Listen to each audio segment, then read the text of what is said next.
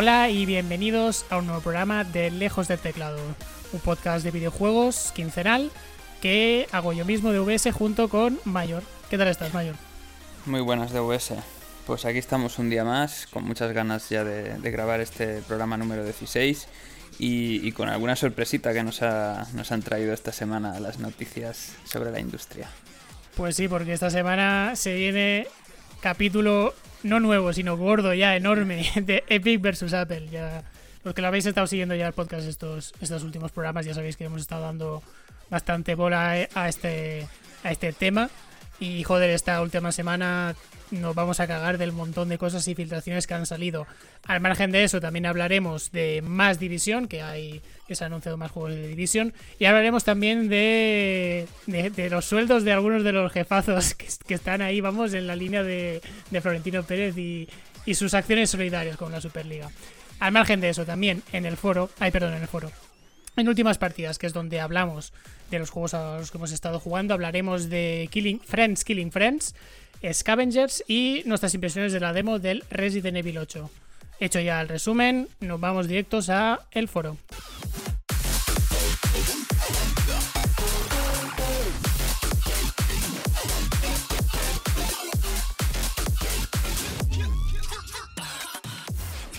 Y de lo primero que vamos a hablar es una pequeña actualización rapidita de, del Monster Hunter, ¿no, Mayor? Pues sí, si te parece bien, eh, empezamos con lo, con lo de la versión 2.0 que salió a finales del mes pasado y que ya todo el mundo pues puede descargar de, de, la eShop y básicamente eh, las cosas más destacables de esta actualización gratuita sobre todo es pues que han añadido nuevos monstruos. Eh, en este parche nos han llegado los dragones ancianos, Kusharadahora y Teostra, que seguramente todo el mundo los conocía de Wall. Y, también se ha llegado Chameleos, que por ejemplo no estaban Wall y estaban los anteriores. Y también nos llegan ya los nuevos Apex, que son Diablos y Rátalos. Otras de las novedades que nos traerá consigo la, actualización esta gratuita, pues son que algunos de estos Apex que ya estaban lanzados anteriormente se podrán, digamos, ser desafiados o luchar contra ellos fuera de las misiones Rampage o en aquí en, castellano llamadas más Frenesí, ¿no? El, Tower Defense. Que esto también está bien porque muchas veces cuando no te apetece jugar eh, estas partidas Frenesí, pues ahora que los puedas farmear eh, sus ítems fuera, pues a mí me parece, me parece muy bien que hayan puesto que hayan puesto esto. También es verdad que se incluye la posibilidad de forjar armaduras superpuestas, que bueno, esto ya es más en plan estético. Y otra cosa muy interesante es que se ha desbloqueado el, rango máximo de cazador, que antes, pues como sabéis, estaba limitado y por mucho que, se, que jugases, pues eh, no te subía el rango, ni siquiera se acumulaba como en otras ediciones que tú ibas haciendo, eso se iba acumulando y cuando desbloqueaban subías como 20 o 30 niveles de golpe. Además también pues eh, han puesto las misiones de evento que curiosamente normalmente ya había un par de misiones nada más salir el juego y en este caso pues no teníamos ninguna misión de las típicas que van rotando cada 15 días, etcétera, pues ya están implementadas y ya para acabar, decir que con la llegada de estos nuevos monstruos, pues podremos forjar nuevos adornos, que es verdad que antes no estaban disponibles la mayoría así de, digamos, de adornos interesantes, y eso nos permite mejorar los sets eh, que había hasta el momento, sacarle más jugo a algunas armas que quizás estaban como un poco capadas por el hecho de, de, no tener esos adornos. Y, otra cosa que, quería comentar también es que por fin han arreglado el bug que había de, las tablas de creación de los talismanes que hasta ahora pues eh, digamos que estaba fijado y con esta actualización ya se consigue hacer la rotación eh, correcta de, las tablas de creación de los talismanes.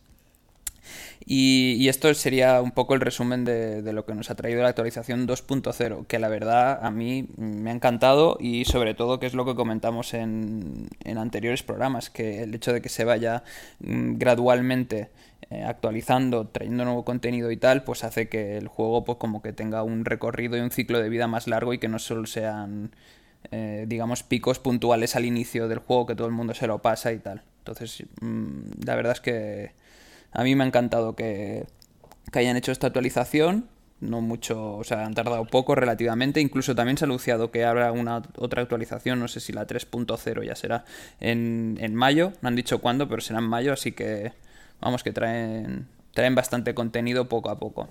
Al margen de, esto, también lo que ha salido es que han actualizado el nivel de ventas, bueno, el, el tope de ventas que, llevan hasta ahora, que llevan ya 6 millones en Monster Hunter Rise, que son cifras, es que son casi paralelas a, las que hizo World, ¿eh? ¿eh? que yo, yo flipo, la verdad, siendo un juego eso solo de, de Switch por el momento y ya, bueno, ya lo comentamos en el, anterior programa, ¿no? Que también hicimos un repasito a las ventas incluidas en España, pero que está vendiendo prácticamente igual, tío, que, que yo flipo un montón, que vende igual. Sí, sí. A, mí la verdad es que me parece un logro súper heavy y sobre todo yo creo que, como comenté en el anterior programa, eh, hicieron muy buena faena Capcom con, con Wall y eso se ha transmitido a este juego. Es decir, han, han creado una base muy sólida de jugadores y, y, pues que siguen, siguen jugando a las nuevas entregas de Monster Hunter. Y en este caso, pues si solo estaba para Switch, pues, pues ahí están los números, ¿no? Pues sí, están recogiendo lo sembrado ya con Wall, como tú, como tú ya has indicado. Y sabéis que Monster Hunter es uno de nuestros juegos fetiche, pero otro de los juegos también es fetiche aquí en el podcast es de Division. Y por suerte se vienen cositas con la Division. Pues sí, la verdad es que a mí me sorprendió, de hecho ni, me había enterado y justamente me lo comentaste tú, que dije, ¡guau, qué bien! Eh, a, ver, por la parte que nos interesa a nosotros, eh, lo más destacable, entre otras cosas, sería que, que van a seguir trayendo contenido. Es verdad que lo habían comentado, pero, pero bueno, el, contenido básicamente será una nueva expansión o una actualización también del Division 2 que ya veremos a ver realmente en qué consiste porque no han dado mucha información ni tampoco de cuándo va a salir pero vamos a mí me parece destacable que por lo menos eh, le van a dar un poco más de vida al juego que al parecer pues está bastante bastante muerto últimamente Luego, junto con eso, una nueva entrega de juego free to play, que tampoco han dado detalles de cómo va a ser. Entendemos o quizás seguramente sea un estilo Battle Royale que ahora mismo está muy de moda y podría ser algo que encajaría bastante, ya veremos qué tal. Luego el juego de móvil, que a mí me ha sorprendido un montón que saque un juego de móvil, pero la verdad es que dentro del ecosistema, si lo comparas con, otros juegos eh, como rollo Call of Duty y otras, pues parece ser que van a seguir el mismo, el mismo esquema, ¿no? Intentar pues coger jugadores de, todo tipo de plataformas. Y luego ya algo, digamos, un poco fuera de, de, contenido relacionado con los videojuegos, pues sería más novelas, creo que eran, y porque ya había alguna, y una película en Netflix, que, que la verdad a mí me ha sorprendido, tío. No sé. Bueno, de las películas y las novelas eh, me la suda infinito. decir, no, cero fe, ¿eh? todo, lo que.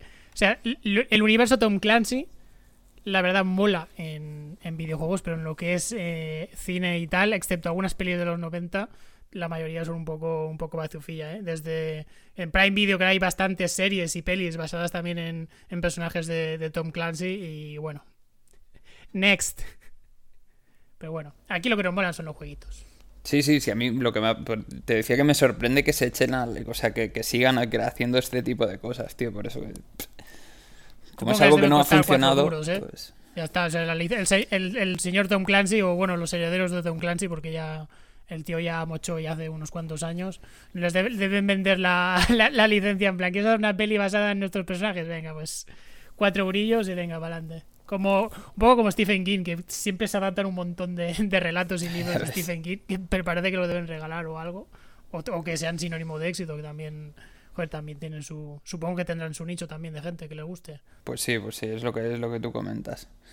Bueno entiendo que estarás un poco mm, no sé contento no con, lo de que saquen un nuevo contenido para The Division 2 tío si esta es la manera de que haya más de Division, pues, pues para adelante. es que es un juego, joder, que está.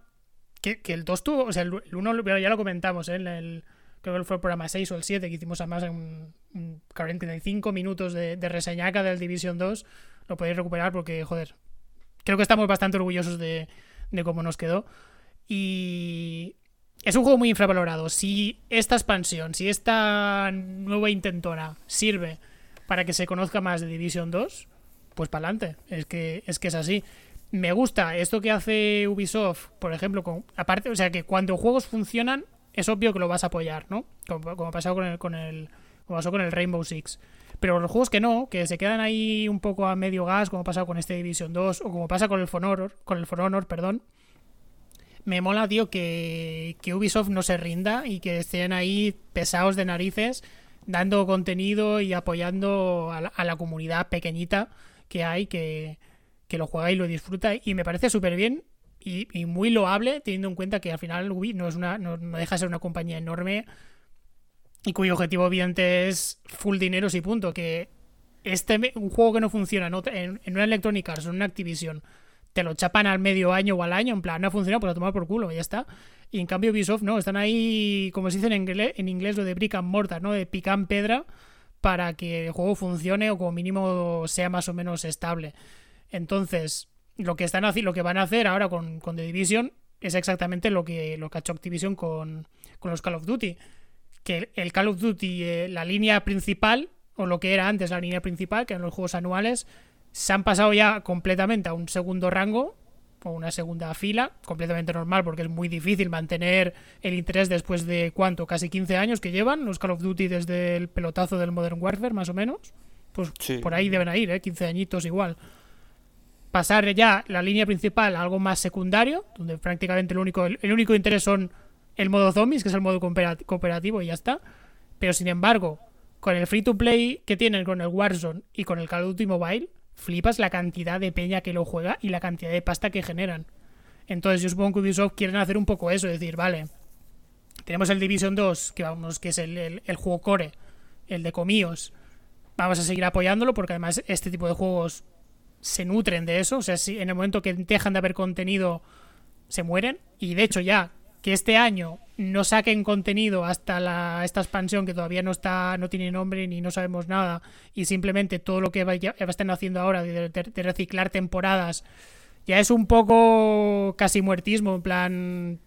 Desde luego no sirve para enganchar gente, igual tampoco para para, para que la peña no, entre, pero está un poco en esa fina línea de, bueno, mejor que nada, pero no es lo, no es lo adecuado, vaya. O sea, si sacaran ahora mismo un nuevo modo, tú y yo volveríamos 99% seguro, ¿sí o no? Sí, sí, está clarísimo. Claro, en lugar de eso, pues no, pues simplemente reciclar las temporadas anteriores. Bueno, pero desde luego, eh, el juego de móviles y el free to play, no sabemos cómo será, pero vaya, supongo que será eso, un híbrido de lo que ya ofrece el juego, el core, el principal, pero más adaptado a estas audiencias, pues no sé, yo creo que puede funcionar bien, porque al final, tío, los juegos de loot es que funcionan bien donde sean. En el momento que, enganchas, ya está, ya lo tienes todo hecho. Y además, has comentado algo que, me parece antes muy, muy interesante, que Division ya tenía en el primero un par de modos que eran muy Battle Royale. La zona oscura y un modo que era el de Survival. No, de Survival, no, perdón, de Last, de Stand. Que este en el 2 no, no lo pusieron. Pero la zona oscura sí, y la zona oscura no deja de ser una zona de PvE y PvP que, no deja de ser, que, al final es un Battle Royale, es decir, eh, te puedes pegar contra bots, pero en el momento que ya hemos, hemos luchado contra los bots, hay que sacar el loot, hay que salir de ahí. Y ahí es donde entra la fase de igual te pilla un equipo por banda y pa, te pega cuatro ponchazos, te revienta y te roba el loot esto, tío, aplicado en un juego free to play o lo que sea, es que lo veo muy sencillo de hacer, tío, y creo que puede funcionar. Otra cosa es eh, si igual la estética militar y todo ese rollo, pues eso, tan, militar que tiene, lo que tiene el universo de Division y que tiene todo Tom Clancy, cómo hacerlo eso igual para el público masivo, que eso ya lo veo más complicado. Sí, es verdad que eso puede restringir un poco el, que sea multitudinario o masivo, ¿no? Que, empiece a entrar la gente a saco como puede ser otro tipo de juegos más vistosos o, que tengan más enganche que este. Pero es verdad que yo también eh, estoy contigo con, lo de la estrategia que está siguiendo Ubisoft con, con Rainbow Six y, y juegos así como el de Division y, además, a mí lo que me parece más curioso de todo esto y que creo que aciertan es en no sacar eh, un juego nuevo, digo. Es, decir, en que ya tiene una base sólida y que no sacar un Division 3, sino, oye, tenemos ya esto, vamos a intentar mejorarlo poco a poco con una expansión como hubo en su momento y ahora, pues cuando llegue la, siguiente a finales de año o el año que viene, pues otra expansión. Y en Rainbow Six también se ha visto que, que les ha funcionado súper bien el no tener que sacar cada año o cada cada dos años un juego nuevo y, ahí lo que tú decides también del Call of Duty, es que está claro, cada, antes cada año sacaban un Call of Duty y eso se acaba quemando. Y justamente con, la estrategia que está haciendo Ubisoft, yo creo que están acertando totalmente en, ir haciendo pequeñas actualizaciones, eh, cambiando ciertas cosas, pero sin tocar la base. Y, que el juego siga siendo el mismo, a mí me parece, vamos, un acierto y que, y que les está funcionando bien. Y sí, yo creo que también eh, lo, lo, del Battle Royale que comentabas, teniendo ya hecho lo de la zona oscura, creo que es simplemente darle una vuelta de tuerca a lo que ya tienen hecho para que tenga algún componente o algo nuevo que enganche y, la gente entre a saco a... Es que es, yo creo que es lo que les falta, porque este tipo de juegos sabes que funcionan eh, prácticamente al 100%, pero les falta algún tipo de enganche, sabes, algo diferente para que la gente acabe cambiando de uno por otro, porque tenemos ya muchos de este estilo. Y, creo que si tocan con la tecla, eh, les puede salir muy bien en este caso. Así es, sí, sí. Eh, lo que sí es cierto, que Ubisoft no ha tenido mucha suerte con el tema de los free to play porque tiene ahí el, el Roller Champions que, que, ya hace igual dos o tres años que está ahí rodando en fase beta, que es el, Rocket League, pero de peña que con patines. que es un poco, que es eso, que lleva años un poco eh, como un barbecho, parece que no saben qué coño hacer. Y que bueno, yo pude probar la beta hace ya bastante, bastantes años y fue un poco me. Tiene el Hyper Escape, que fue esa especie de, de hero shooter que lanzaron el verano pasado, que yo creo que estuvo de moda una puta semana y ya está. Hmm. Y se ha muerto. Y eso por no hablar de los juegos, de, varios juegos que tiene móviles. Tiene también un juego de rollo, rollo Tactics, rollo XCOM de, del universo Tom Clancy, no recuerdo cómo se llama, para móviles que también pues ha pasado sin pena ni gloria. Tenía, tenía hasta su propia autochess, pero hay autochess, perdón, el auto Battler, que es el Might and Magic, no sé qué. Bueno, que, que, que tiene varios juegos free to play, pero que nunca han acabado de, de funcionar. A ver si con, el de móviles y este Division logran un poco dar la tecla, porque si desde luego no funcionan, eh, se acabó de Division. O sea, se acabó ni, estas vertientes más comerciales ni, ni, el juego ni el juego base. Esto, esto está clarísimo. Y lo has comentado tú también, los juegos anuales lo hacen los juegos deportivos y poco más. Y lo hacen los juegos deportivos porque no les queda otra por temas de licencias y tal de sacar un juego al año, porque si no seguramente también harían el funcionamiento vía juegos como servicios. Pero lo de sacar un juego cada año, esto ya, ya hace tiempo que, que, ya está out completamente. No, no es un modelo viable eh, para prácticamente nadie.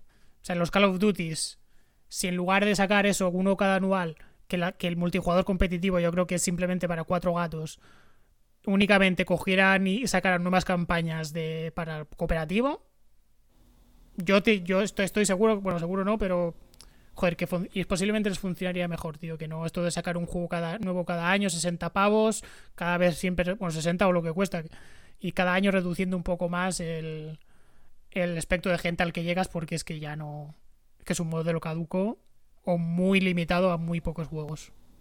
Sí, además yo creo que Ubisoft, no sé si te acuerdas que trajimos la noticia también, en su momento yo creo que va por ahí un poco los tiros, que querían centrarse un poco en, juegos así, rollo free to play y todo esto, entonces yo creo que ahora está un poco ahí siguiendo la estrategia que querían en ese momento y se anunció y con esto puede ser pues un poco abrir eh, las puertas a... Es verdad que ya tienen y que no les está funcionando bien, pero quizá con alguna nueva entrega pues den con la tecla y a partir de ahí ya eh, empiecen un poco a tirar por ahí pero bueno, a ver, a ver cómo saldrá. Yo, por lo menos, eh, lo, que, lo que a nosotros nos interesa, que bueno, que igual luego también cuando salga el, free to play, pues lo probaremos y jugaremos, pero por lo menos la noticia que nos ha claro, la noticia que nos ha sorprendido mm, a nivel de contenido y que no lo dejen morir, pues nosotros es lo que tú has dicho, joder, si no sacan esto te meterías, pues joder, pues 90 y pico por ciento seguro que nos metemos.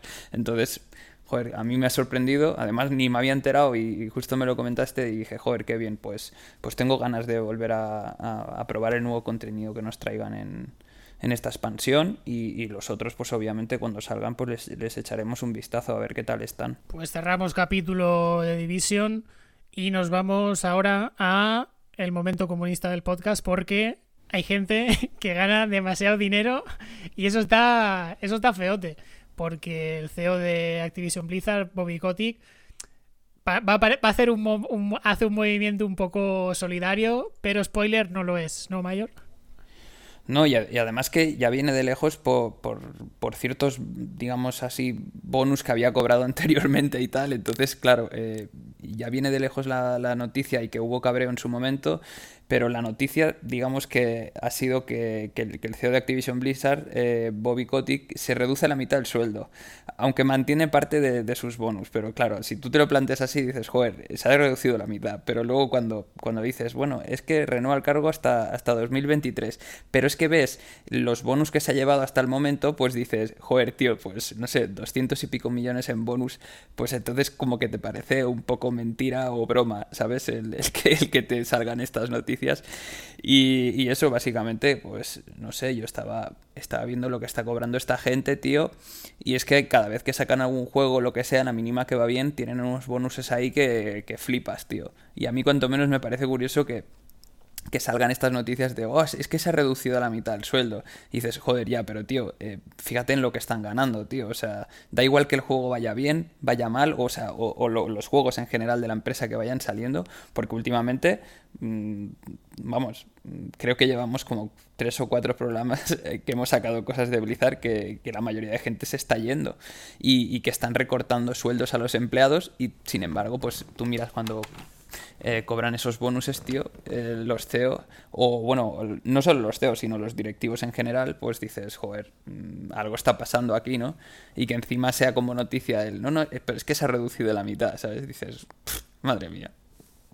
Claro, es que es un poco. Por eso hacemos la coña de, de la Superliga, de en plan, ¿no? Se reparte el dinero mejor y el dinero sobrante seremos solidarios. Mis cojones 33. no vas a ser solidario. Es decir, un tío que se lleva que el sueldo creo que es, 800, casi 900 mil dólares al año, pero de bonus este año se lleva 200 millones. Pues un poco, what? Pues me da igual que te reduzcas el sueldo, que te estás llevando un, riñón increíble, así que mm, no tiene ningún sentido. es que llevándose 200 millones, tío, si, te lo paras a pensar, tío, es que los 870 y pico, que creo que es lo que cobra, tío, es que da igual que, se lo rebaje a la mitad que lo regale, tío. Es que... el tío podía estar sin sueldo, francamente, en plan, ¿qué más me da? es que es súper curioso.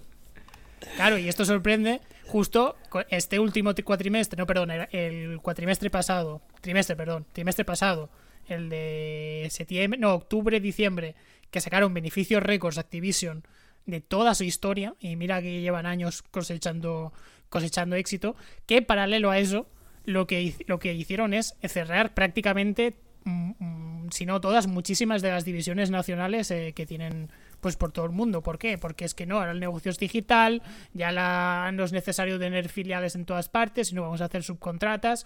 O sea, a la par que está reduciendo tu masa salarial un montón, este tío se lleva un bonus de la hostia sumado a los beneficios récord. Pues es un poco, tío, eh, no me jodas. Está feote. O sea, que te reduces el sueldo porque por quedar bien, pero realmente te la puto suda.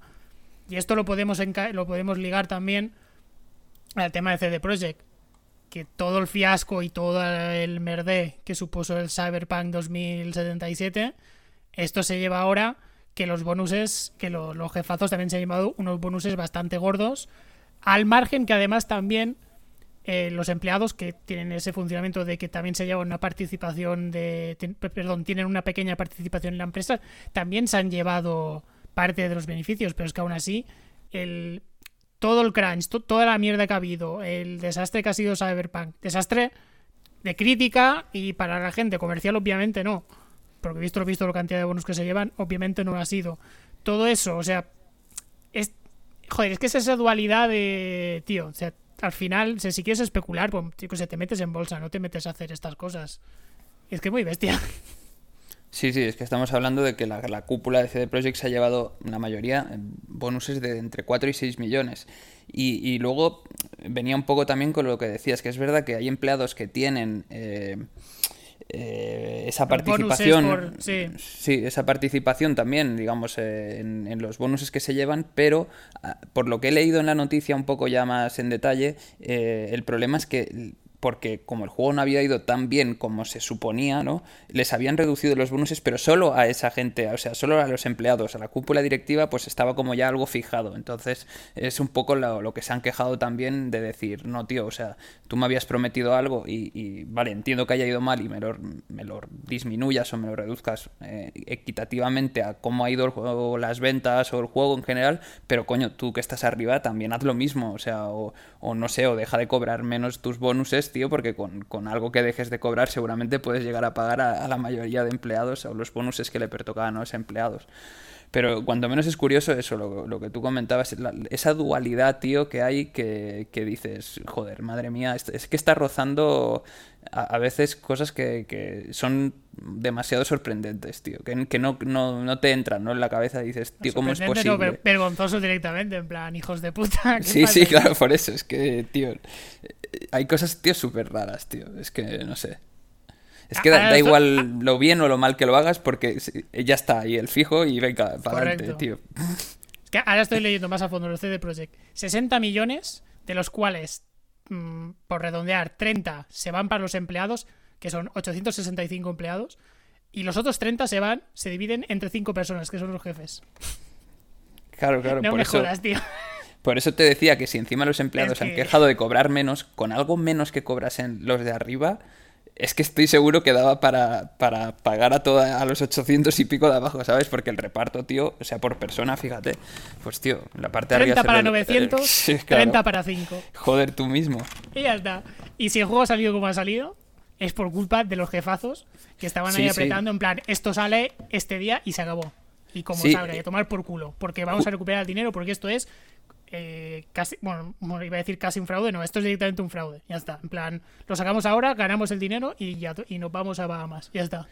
sí, sí, que es que justamente te quería comentar lo mismo, que todo esto mm, un poco lo teníamos que atar con el hecho de que los de arriba son los que presionaron para que el juego saliera antes de tiempo sin estar bien terminado, tío. Y encima son ellos los que luego se llevan esos beneficios independientemente de lo bien o mal que haya ido, que ya hemos visto que pues ha sido un error eh, incluso ya hablando ya de ya no solo de, fracaso sino de, estafa tío porque lo que el, juego que salió por lo menos en consolas lo que lo que se le entregó al, usuario final eh, se podría ya tildar de, de estafa tío porque tío eso era injugable sabes y la gente había pasado había pagado mucha pasta. O sea, es que había gente que se había gastado, y, no pocos, ¿eh? Muchísima pasta en las ediciones estas coleccionistas que valían 200 y pico, casi 300, que dices, tío. Y luego no lo podían ni siquiera jugar, tío, porque crasheaba a los 10 minutos, tío, de, encender el, juego, tío. Es, algo impresionante, tío, lo de CD Projekt, pero bueno. En fin, en paralelo a esto, pequeña, pequeña puntillo, pequeño apunte que hacemos de toda esta gente solidaria, como Florentino Pérez, que se recorta el sueldo. Unos que sí que fueron solidarios de verdad, de en plan, cuando va mal, nos recortamos el sueldo, y sueldos además bastante menos eh, significativos que, los que hemos mencionado, que fue Nintendo. En la época de, de Wii U y 3DS, cuando Wii U salió, que se comió un mierdón, y 3DS que le costó un año arrancar, que fue. pasábamos, pasabas, venías de una época de DS y Wii que vendías al cascoporro a una época que, se, literalmente estabas en la, estaba en la mierda y lo que, lo que se hizo desde Nintendo es tanto igual el por entonces presidente Iwata como el todo, toda la, jefe, todos los, los directivos se redujeron el sueldo un 50%. Y eso cuando va mal, no es que cuando va bien por quedar por la imagen pública vamos a decir, no, me reduzco el sueldo, no, no, cuando la cagamos y, se, y la empresa está en, en números rojos de la hostia, pues decimos, no, no, nosotros somos los que hemos tomado las decisiones y nos decimos, pues lo que tenemos que hacer es reducir a la mitad el sueldo. Que eso, eso sí que honestamente me parece bastante notorio o, éticamente como mínimo más correcto. Sí, sí, al, final eh, lo queríamos eh, meter aquí un poco para hacer la comparativa ¿no? con, con CD Projekt y también con, con, lo de, con lo de Blizzard, porque básicamente está claro que, en Wii U, en 3DS quizá lo supieron arreglar porque al final no fue del todo mal, ¿no? Pero es verdad que le costó arrancar, pero en Wii U está claramente que todo, todo digamos, el ciclo de vida de Wii U fue un fracaso total. Eh, pero es que fue su culpa, porque fue la estrategia que tomaron ellos y se equivocaron, pero por lo menos supieron aceptar el, coño, le hemos cagado, mm, vamos a reducir eh, los, nuestros sueldos, que, que, por cierto ni siquiera son, eh, no sé si lo has comentado, pero es que ni siquiera se acercan los sueldos que tienen esta gente de Nintendo, los CEOs y los directivos, a los que tienen los de otras compañías. Y teniendo en cuenta que, estás, estás hablando de Nintendo, que no estás hablando de, alguien de Sony, ¿no? Comparado con, por ejemplo, un Blizzard o otra compañía o un CD Projekt, tío. O sea, Nintendo, después de todos los años que llevan haciendo las cosas mm, bastante bien, excepto, excepto este periodo que, hemos comentado, que quizás sea el, el único bache que han tenido así un poco más. más Estás viniendo eso de una época dorada, literalmente. Sí, sí.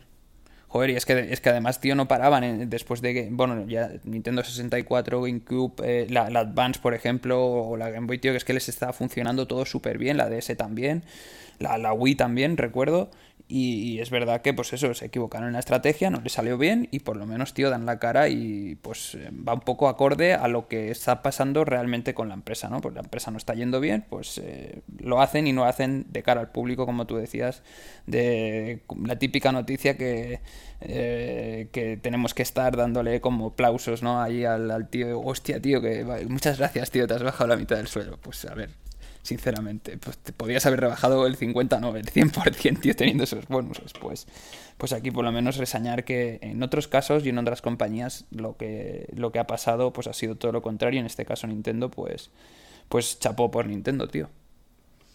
Pues sí. Pues con esto cerramos el capítulo de la gente solidaria, que spoiler no lo es. Y nos vamos a... Bueno, seguimos eh, hablando de altas esferas porque en un nuevo capítulo de Ley y Orden, el caso de Epic contra Apple, ahora sí, por fin, se viene el juicio, porque todo lo que hemos tenido hasta ahora era la previa. Pero ahora sí que a la semana pasada empezó el juicio de Epic contra Apple. Para hacer un resumen muy rápido, para situar a la, a la gente. Eh, ¿De dónde viene todo esto? En agosto de 2020, Epic hace una actualización de Fortnite en la versión para iOS que lo que añade es poder comprar la, moneda virtual, eh, los pavos, mediante la app de. mediante el juego. ¿Qué pasa? Que esto eh, en el ecosistema de iOS no se permite. Es decir, todo. todo toda, toda transacción comercial tiene que pasar por la aprobación de Apple y Apple se tiene que llevar eh, por su porcentaje, vaya, como una pasarela de pago. Exactamente eso. ¿Qué pasa? Que con esta actualización Epic se lo salta y lo que hacen desde Apple es decir, pues, pues fuera de fuera de la Apple Store, ya está. O sea, te saltan las normas, pues, pues fuera, ya está. ¿Y qué hace Epic? Pues iniciar toda la campaña de Free Fortnite y todo lo que hemos estado detallando estos últimos programas de eh, Apple nos roba. Apple nos roba, el 30% es demasiado y vamos a ir a juicio. Nos vemos en los tribunales. Vale. ¿Qué es lo que ha pasado? Ya de por sí la industria del videojuego es una industria muy hermética. ¿Cuánto cuesta hacer un juego? ¿Cuál es el presupuesto de un juego? No lo sabemos. Simples son, este se ha filtrado por ahí, este ha dicho esto otro, los contratos que se firman, las condiciones, todo es súper, súper, súper eh, hermético. Y ahora, bueno, ahora no, desde los últimos años que, que el negocio, que el mercado es eminentemente digital, todavía sabemos menos datos de ventas ni, todo eso, porque cuando era 100% físico o tenía mayor predominancia el mercado físico, pues aún tenías eh, los típicos eh, charts, ¿no? las, listas de ventas y tal, y todavía eran más fiables, pero desde que está en el ámbito digital, si a Steam no les ha dado los huevos decir cuál es el más vendido y cuántas cantidades, pues ni tenemos ni puta idea. Esto es así. ¿Qué es lo que ha llevado, evidentemente, todo este juicio de de Apple versus Epic? Pues que se tienen que presentar pruebas y documentos y eso implica en correos, eh, contratos, cosas confidenciales que normalmente no se saben, pero que gracias a este juicio pues se han sabido. Por ejemplo, lo que podemos empezar, ¿cuán importante es Fortnite para Epic? Pues prácticamente todo. o sea, el 80, más del 80% de la pasta que genera, que recibe, eh, perdón, que factura Epic, viene del Fortnite pese a tener la tienda, pese a tener eh, el Unreal Engine, miseria con lo que genera Fornite. Que yo me he quedado flipado por la cantidad de pasta que, llegan a generar por ahí. Por poner el dato muy rápidamente. Eh, año 2020, 5.000 millones de dólares, del cual eh, un, poco menos de un poco menos del 88 es solo Fornite. Cágate comparado con lo que genera el, motor, que diría igual es lo más conocido de, Epic Games, que son 280 y pico, no llega a 300, a 300 millones. 300 comparado con los 5.000 en total que generan. O sea, una burradísima lo que genera Fornite. A mí lo que me sorprende, bueno, iremos detallando ¿eh? ahora un poco en, en varias cosillas que han salido, pero lo que me sorprende es, en el momento en que generas tantísimo dinero, pero tantísimo, a niveles de. Antes generabas 10 y ahora generas no 1000, sino 10.000 o 100.000. ¿por qué coño te quejas de, ese porcentaje que, que, honestamente es que ni te va ni te viene, tío? Es otra vez. Eh, Superliga otra vez, tío. Es exactamente lo mismo. Sí, y, al final, joder, tú solo has comentado el 2020, pero es que si tiramos un poco atrás, 2018, 2019 son 9.000 millones, tío. O sea, es que llevan ya varios años cobrando muchísimo, bueno, cobrando, generando ganancias, ingresos. Mm, ingresos, ingresos, ganancias no lo sabemos. Pero bueno, vaya, que... en el momento que generas 5.000 millones, pues... Sí, pero que, creo recordar. No estás haciendo aquí, no estás construyendo carreteras, ¿sabes? Que tiene un coste brutal. Ya, ya. Pero creo recordar que, al final, el, o sea, digamos, el, beneficio total y tal, claro, eh, estamos, una cosa son ingresos y luego ya lo, cómo gestiones esos ingresos y, en función de las pérdidas que tengas, cómo te quedas. Creo recordar que en alguna noticia salió anteriormente que no tampoco estaban tan, tan bien, ¿eh? sino que, habían tenido por otros sitios muchas pérdidas, entonces, eh, cuidado, que es verdad que no son ganancias, sino son ingresos y luego hay que ver. Pero es eso, lo cuanto menos curioso es que, que, luego se peleen y por, ese tipo de, cosas como el 30% de, de, Apple Store, que yo lo veo totalmente lógico y además que sí, es así, o sea, es que ya, yo creo que ya se sabía que cualquier cosa que, está ahí en, en, esa plataforma, pues tiene que pagar como el peaje, como tú decías, es una pasarela simplemente por estar ahí, pues eh, se tiene que llevar una comisión y, ya está. Y, claro, cuando generas estas cantidades de ingresos que, que hayas hecho el movidote, que, realmente no sabemos cómo va a acabar, porque imagínate que acaban perdiendo, porque eso tendrá un, bueno, unas pérdidas de abogados, etcétera, más toda la información que, que, como te decía al principio del programa, gracias a esto hay noticias sorprendentes porque antes pues eh, eran cosas que no llegábamos a saber nunca. Y, más cosas que vamos a comentar en el programa de hoy que, que a mí me han parecido súper vamos, eh, contratos que había por detrás o, o emails que daban información que, que pues eso, parece curiosamente, o sea, es curioso que, que gracias al juicio pues haya salido esta información. Y, y lo normal es que muchas veces pues este tipo de información, no, es que son rumores, no, no, pero es que esto está bajo sumario y entiendo yo que es algo mm, totalmente legal y que se han pedido los informes y por lo tanto estamos hablando de cosas que son ciertas, ¿no? Entonces, joder, tío, mm, eh, hacer todo este movidote con, contra Apple cuando la cosa te está funcionando tan bien. O sea, yo no sé realmente, como, te decía, dónde va a acabar o cómo va, qué va a pasar con el juicio, ¿no? Pero vamos, o sea, no tiene sentido que, se hayan puesto en este tipo de, peleas y no sé si realmente esto les da cierta imagen o, que estén hablando nosotros mismos, que estamos dando bola a, esto casi cada programa, porque nos parece bastante, bastante curioso. Pero vamos, o sea, es que tiene tela, ¿eh? Tiene tela, tío. Siguiendo ahora que decías lo de, lo de Apple, eh, y cosas que se han filtrado y cosas que son que, son o sea que son 100% ciertas vaya se presentan como pruebas como, como ya has comentado. En 2015 eh, Tim Sweeney el jefazo de, Epic escribe un mensaje a Tim Cook Tim Cook perdón el jefazo de, Apple. Esto mucho antes del éxito de Fortnite que eso fue en 2018 es decir esto el éxito de Fortnite le ha llevado a Tim Sweeney a una posición de mayor predominancia o de mayor poder para negociar, pero en 2015 él ya se quejaba de los, los como lo llama, los, los wallet gardens, los, los jardines privados, vaya. Y le enviaba un correo a Tim Cook. Y le decía, oye, que esto de que, pues eso, de que el ecosistema de, de iOS y tal está tan cerrado y, y, los porcentajes y tal, pues que no me parece bien, que, que a ver si, a ver si podéis mirarlo y tal, y apostillando incluso, incluso creo que no es muy legal, ¿eh? eh os lo teníais que mirar. Y se ve el repli eh, interno de, Tim Cook, el, de, el jefazo de Apple, que dice, ¿este tío quién es? ¿Quién es Tim Sweeney? O sea, ¿quién cojones es? Es en plan, ¿por qué un tío que no sé quién es me viene a decir en plan, oye, eh, consejito gratis, tienes que hacer esto, en plan, what the fuck? Bueno, bastante, bastante curioso. Pero siguiendo además con, con lo tema de Apple, claro, se ha sabido también eh, de en todas las plataformas en las que está el Fortnite, dónde genera más pasta. Y lo cierto y lo más relevante es que con diferencia es en consolas y con diferencia, porque es más de la mitad, es en PlayStation 4, seguida de Xbox, seguida de Switch y después ya eh, PC también, obviamente, creo que era un 20, no, era, menos de un 20 y pico PC, pero es que los móviles, que tú dirías, joder, Fortnite y tal, los móviles y tal, seguro que los niños. Pues no, no, eran cifras, mm, o sea, en comparación, eran muy, muy, muy, muy pequeñas. En el sentido de, no es que, por ejemplo, ahora Sony diga, pues el Fortnite en PlayStation eh, fuera. O sea, no, no lo queremos por porque patatas. Pues ahí le estás jodiendo más de la mitad de, lo que genera Fortnite. Es decir, estoy seguro que en ese momento ahí eh, el señor Tim Sweeney se levanta del spa y dice, oye, eh, señor Sony, esto hay que mirarlo.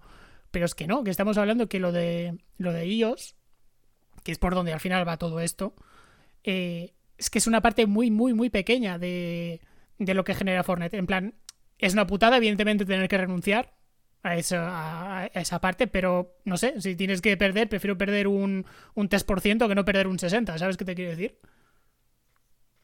Sí, sí, es que justamente es lo que decíamos antes, que lo más curioso es que, que, que montes todo este tinglado por algo que realmente es minucioso en comparación con otro tipo de beneficios e ingresos que te está dando, como tú decías, PlayStation 4 o es igual, las consolas en general, ¿no? Que se llevan eh, y junto con el PC, pues yo que sé, un 70%, un 80% o un montón, que dices, pues realmente te conviene ese, ese 30%, tío, realmente es prácticamente nada de, lo que ingresas. Si, si todo lo, lo, lo, bueno te lo está, te está viniendo de otro lado. Entonces, tío, es que, no sé, a mí me parece, me parece curioso, pero junto después de, dentro de toda esta trama, tío, eh, cuando, cuando empezamos a leer temas de correos que se han enviado entre directivos, no solo con los de Apple, sino con los de otras compañías, ves, tío, la, la manera que tienen de trabajar Epic, que es como como no lo dicen como, como obligatorio, pero es como tú decías antes, creo que le daba el consejo de, ¿no? Te doy el consejo de hacer esto. Es que, tío, yo estoy flipando. O sea, Epic, que realmente que lleva conocida, o, más o menos la gente lo conoce, dos, tres años, tío, a grandes empresas. pero el boom, el boom... lleva casi 30 años en, en, el business y con el Unreal Engine, pues joder, desde, los, desde finales de los 90 con el motor y después en el 2006 con Gears of War. Es decir, desconocidos no son. Lo que sí que es verdad que había, era una empresa que es eso, que había que estaba a medio camino entre desarrollar juegos, pero sobre todo estaba orientada a, digamos, una empresa de servicios, ofrecer soluciones de software, en este caso motores gráficos, pero que con el Fortnite, pues, por lo que sea, pues les funciona de la hostia y entonces ahí dicen, bueno, eh, igual va, hay que reinventarse o aprovechar este filón. Yo me refería al, álbum este que ha habido hace mm, tres años, cuatro, pues eso, desde, desde el Fortnite, que, muchos de nosotros seguramente antes, por lo que sea, no conocíamos Epic, muchos de nosotros, no digo que, no existiera, ¿eh? pero digo que si te fijas, tío, es como que en plan, vienen a dar lecciones de, de cómo hacer las cosas, tío, joder, eh, es que para hacer un poco una analogía, es como cuando comentamos lo de Xbox, que, Xbox le, dijo a Nintendo o no sé qué otra compañía, eh, oye, ¿qué tal si hacemos esto y tal? Y, era como en plan, joder, tío, estás a punto de sacar tu primera consola al mercado a alguien que lleva veintipico años haciendo consolas y le vas a decir tú cómo hacerlo. Es que no sé, hay cosas, tío, hay consejos y tal, que estaba viendo también por encima leyendo un poco el tema de, Xbox, tío. Y, eso de, de eliminar las suscripciones, que a mí, ojo, eso desde luego a mí no me parece que sea una cosa mala, ¿no? El, tema de cuando tú estás pagando una suscripción eh, a Xbox, por ejemplo, antes que había... Bueno, ahora no sé si sigue lo del Xbox Live o, no. Creo que te entra con el con el con el Game Pass, ¿no? Que es con todo un pack, ¿no? Hay que pagarlo aparte. Vale, pues, eh, por ejemplo, yo en Switch, tío, tampoco entendía, para hacer un poco la analogía, no entendía tampoco muy bien por qué tengo que pagar la suscripción al online para jugar a juegos free to play, ¿sabes? no, no, en Switch, en Switch, no es así, ¿eh?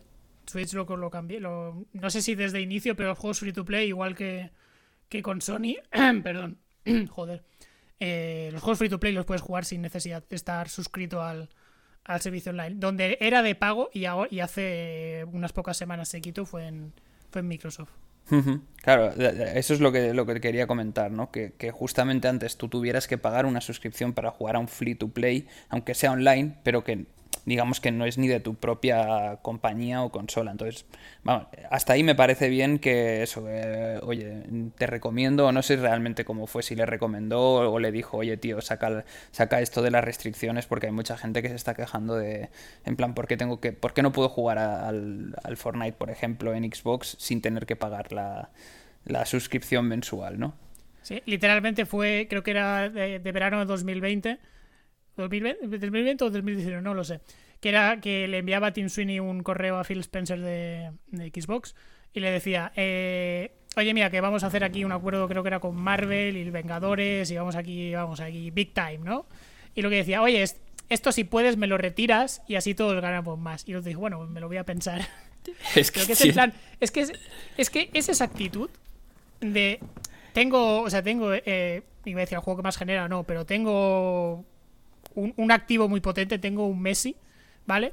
Y, y, te voy a y no te, y te voy a imponer mis condiciones. Porque, por ejemplo, otras cosas que hemos sabido y que a Sony yo creo que no le habrá hecho mucha gracia es eh, las condiciones que, eh, que, Sony ofrece a los juegos que ofrecen el, crossplay, del juego cruzado entre plataformas. Porque había un correo de, Epic hacia Sony y decían, oye, que pues entre otras cosas eh, lo que quería impulsar el, eso, el juego cruzado. Que eso sí que es verdad.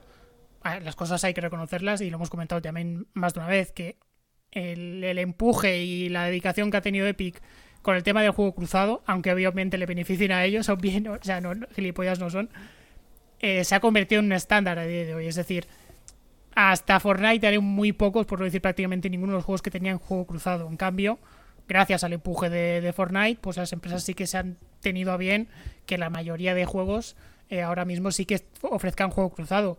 Para juegos con una comunidad muy pequeñita, el hecho de que puedas jugar con gente de otras, de, pues de, PC o de consolas y tal, pues coño, le viene cojonudo. Es que porque si no se mueren. Y la cuestión es, cuando Epic intenta negociar esto con Sony, que era la más reticente, eh, o sea, se ofrecen varios puntos, ¿no? Lo típico de, bueno, eh, os vamos a dar a vosotros todo el protagonismo, como si fuera idea vuestra, como si fuerais los héroes, ¿no? Y tal, en plan, todo de cosas buenas, ¿no? Para, para intentar camelarse a Sony, cosas de marketing y tal. Pero acaba el correo con una cosa de, ah, y último punto, porque me lo han comentado, que vosotros vuestra licencia de, del Unreal Engine, la que tiene comprada Sony, ¿no? Eh, se caduca este año. Y eh, depende de cómo me lo mires, el tema este del crossplay, pues eh, te lo robamos o te podemos tocar las condiciones. Fin. Y todo esto encabezando el correo diciendo, mira, nosotros queremos implantar el crossplay, pero lo vamos a hacer o sea, nuestro objetivo es este y lo vamos a lograr. Punto. O sea, no decir, no, a ver cómo podemos llegar a un acuerdo, sino, no, oye, que lo vamos a hacer. Punto. Toma por culo. O sea, contigo o sin ti, o mediante juicios o mediante lo que sea, pero que sepas que nosotros vamos a lograr lo que queremos para acabar precisamente con ese mensaje de, oye, mira, eso que, eso que tienes contratado conmigo depende de cómo, cómo te portes, igual te lo, te lo mejoro o te lo empeoro. Es como ese lenguaje pasivo-agresivo. Que, que, que, que, es como en plan, ¿qué haces, hijo de puta? En plan, es muy feo. Eh, no. Esto no funciona así, tío. No. Esto al final lo que denota es esa actitud de, nociva o poco ética, vamos a decirlo así, de que, al final Epic obviamente lo que está buscando es su, propio beneficio y punto pelota y que no es el artífice, no es ese ángel blanco que nos va a salvar a todos de, las, de las garras de las grandes compañías, ¿no? Porque Epic es que sigue es un gigante de la puta hostia, tío. Al final es desvelándose su, propia cara de en plan iba de, Salvador, pero soy el villano también.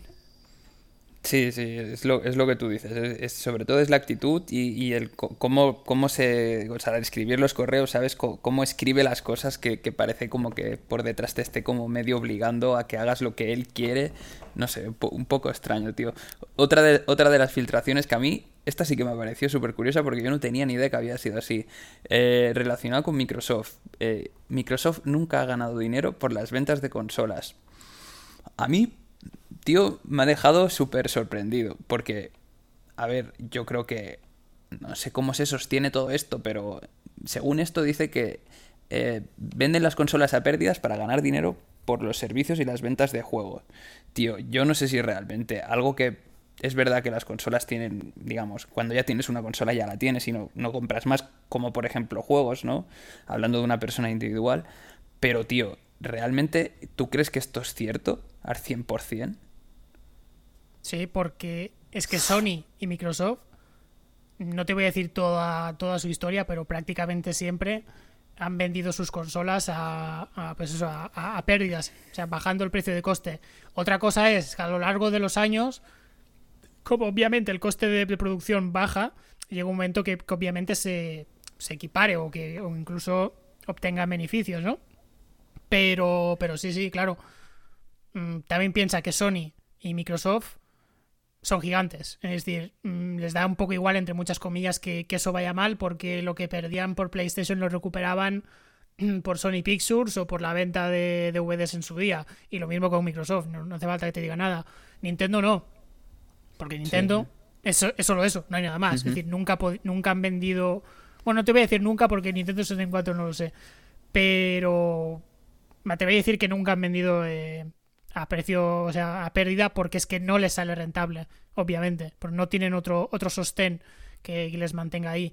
Y evidentemente donde está el, el, puro beneficio están en los royalties. Cuando era el juego físico, en, en los juegos que obviamente tenías que licenciar o te licenciaban para sacar en tu consola, y ahora que es en digital, al margen de esos royalties, evidentemente todo ese 30%, ese margen de transacción digital de todo lo que se mueve, tanto venta de juegos como las microtransacciones, como los que vienen los servicios de suscripción que hay ahora. Es decir, y, en el caso de Microsoft, no solo es que pierdan pasta con, con, las consolas, que sino ahora mismo con los servicios de suscripción, especialmente el Game Pass, también estoy seguro que pierden pasta, pero a niveles de, de no cagarte.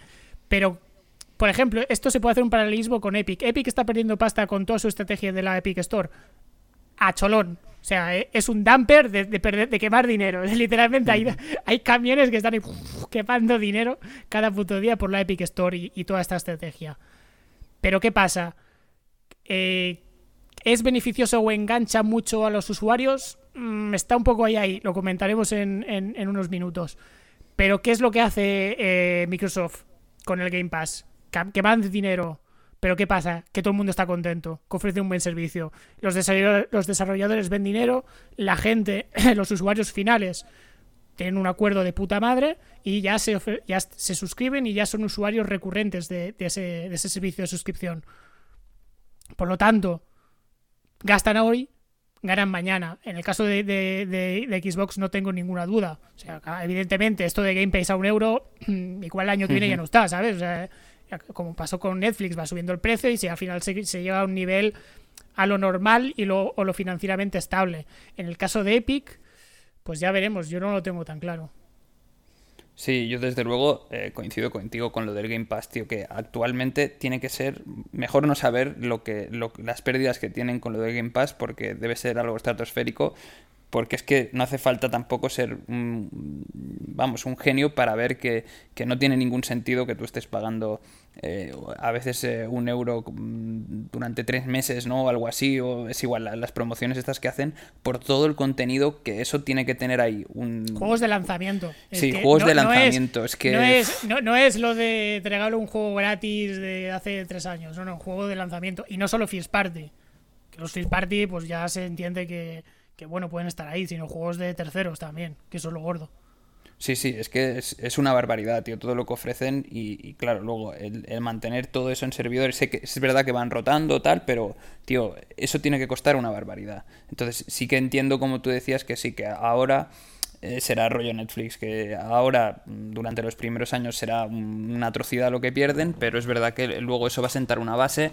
La imagen que tienen ahora mismo con Game Pass Mm, me atrevería a decir que es excelente, no, lo siguiente, porque o sea, solo he escuchado cosas tontas sobre lo de Game Pass que era como rollo lo, de la piratería, que creo que además ya lo dijimos un día nosotros aquí, que vamos, el que opine que el Game Pass es piratería no tiene ni puta idea de nada, pero hables con quien hables que tenga Game Pass, tío, te dirá que, es lo mejor que, que, le haya pasado en su puta vida, tío. Es que no tiene... O sea, a, nivel em, empresario, ¿no? ¿no? tiene ningún sentido. Si te lo paras a pensar así, en plan, haciendo números, ¿no? Y, claro, lo de Epic, es verdad que, podíamos entrar ya en el debate de, pues, eh, todo, digamos, cómo están haciendo las cosas para enganchar a la gente, que yo creo que en, Xbox sí está resultando, y, creo que sí que lo vamos, que están consiguiendo esa base de gente que decíamos antes. En Epic creo que no se está traduciendo eh, literalmente el win-win, ¿sabes? Ganamos todos aquí. Eh. Sí, tú tienes esto muy barato, pero por otro lado te enganchas a mi tienda, empiezas a comprar en mi tienda y tal. Yo creo que ahí Epic, eh, por lo que hemos ido comentando también en anteriores programas, se ha gastado un pastizal con, con los juegos free que van regalando cada semana y eso A ver, es una estrategia totalmente... No sé, a mí me, parece muy buena y tal para empezar a enganchar gente. Lo que pasa es que tienes que comprobar realmente si luego esa estrategia te está funcionando o no. No, o sea, regalar por regalar eso tiene unas tragadas de dinero y ya no, bueno, sí que también lo podíamos hablar, iba a decir, no hablando del tema de las exclusividades, pero también lo vamos a sacar, tío. lo que se están pagando de exclusividades para que ciertos juegos estén durante X tiempo o solo salgan en, Epic es, una barbaridad. Vamos. Sí, por, poner un poco de números y ahora sí que lo, lo comentamos ahora con, con, lo, con el data, con los numeritos ya eh, publicados. Por ejemplo, cosas que se han revelado. Los juegos, lo que los juegos gratis que comentabas. Se ha desvelado los, en los primeros nueve meses los juegos gratis que regalaron. Subnautica, eh, Super Meat Boy, el Celeste, varios juegos, vaya. Se gastaron un total de 11 millones, o casi 12, que me parece poco, sinceramente. Eh, y se crearon gracias a, y de, estos, de estos juegos, que ahora no recuerdo exactamente cuántos son, pero son igual dos docenas y unos 20 o así. Se crearon un total de 5 millones de copias. Ay, perdón, de, cuentas nuevas. Claro, el objetivo de los juegos gratis obviamente es crearte una cuenta. Lo que, lo que hacemos tú y yo, básicamente. De, nos creamos una cuenta para reclamar los juegos gratis. Que lo juguemos o no, ya, eso ya es otra cosa. Pero reclamarlos, o sea, el objetivo de crear usuarios, que es, la esencia, eh, es eso, 5 millones de cuentas creadas. El coste que ellos calculan de cuánto nos ha costado los juegos eh, la, pagar eh, este juego gratis durante una semana más las cuentas nuevas que, hemos creado, que es el objetivo, es de 2 dólares con 37, que sinceramente me parecen cojonudo. O sea, el ratio me parece súper barato. Muchísimo más caro sería si en lugar de estar regalando estos juegos, estuvieran machacando a publicidad online o incluso eh, pagando influencers o para que oh, recomiéndame la tienda. No, no. Simplemente pago esto, 12 millones y el ratio 2,37 por cada nuevo cliente. Cliente de cuenta, no cliente de gasto. Me parece a mí un, un chollo de la hostia. Además, desvelando el coste de algunos, de algunos juegos, de algunos de estos dos juegos gratis, lo que han pagado. Tienes, por ejemplo, los juegos de la trilogía de Batman Arkham, millón y medio me parece miseria, sinceramente. Y no, no, entro ya en tema de indies, porque allí ya hay cifras de, de, de, de, cuenco de arroz. de, pagar, de pagar una puta miseria por el juego. Hay otros que no, hay indies, por ejemplo, Subnautica, prácticamente millón y medio, lo que es un pastón, o los juegos de Devolver, de Devolver Digital, que son juegos muy de nicho, pero los hijos de puta supongo que deben negociar de la puta hostia porque cada, prácticamente cada uno no baja del, del medio billón por tener eh, ese juego gratis esa semana. Mientras que después tienes indies, no, no, o sea, no malos, pero evidentemente un perfil más bajo, que, que nada, 50 mil dólares, 100 mil dólares, que, que bueno, es poquito, no lo vamos no lo vamos a negar. De hecho, han salido quejas ya de muchos indies de en plan de ahora sé lo que a, lo, a lo que lo ha vendido el vecino y a decir, me cago en la puta porque yo me lo me vendí tan barato. es, ha sido bastante, bastante curioso. Y último apunte, bueno, un par de apuntes más. Estos son los juegos gratis, que es una de las estrategias. La otra, lo que has comentado tú, pagar exclusivas. Es decir, te pago eh, la, cantidad que se pacte y tu juego está exclusiva durante X tiempo, 6 meses, 10, un año, normalmente ha sido un año, solo disponible en la Epic Store. Y lo que se paga es eh, el beneficio o lo que se genera que al final no deja de ser una preventa, en plan, te compro mil copias a 10 euros cada copia. Pues ese monto es lo que yo te pago en, eh, en, adelanto. En el momento en el que se genere de más, tú recibes dineros, pero si se vende de menos, mm, eh, Epic, o el que ha hecho el contrato en esta ocasión, sigue, acumulando dinero, básicamente. Es como es, una es literalmente una preventa. La cuestión es, tenemos algunos el caso más bestia, el de Borderlands 3. 150 millones, y esto incluye Borderlands 3, eh, la campaña y, perdón, y el, la Handsome Collection, que son los, el resto de Borderlands. Prácticamente 150 millones. Que es una puta burrada. Si, no si con esto no recuperan prácticamente eh, todo el coste de desarrollo del Borderlands 3, poco le debe faltar, ¿eh? porque por ahí por ahí estaría lo que, lo que les costó. Que puedes decir, joder, es una puta burrada, ¿no? 150, pero claro, eh, millón y medio de copias en las dos primeras semanas y de ese millón y medio, eh, la mitad eran nuevos usuarios. Por lo tanto, a mí también me parece un éxito. Un pastón, sí, pero sinceramente barato me parece, mm, porque al final el objetivo es traer gente nueva y con eso lo han logrado de la puta hostia. Este es un caso de éxito, pero hay otro caso que no es tanto de éxito como el Match Warrior 5, un juego de, los creadores precisamente de, del Shadowrun Returns que comentamos hace, hace unos programas. Juego muy de nicho, de robots pegándose hostias, rollo XCOM y tal.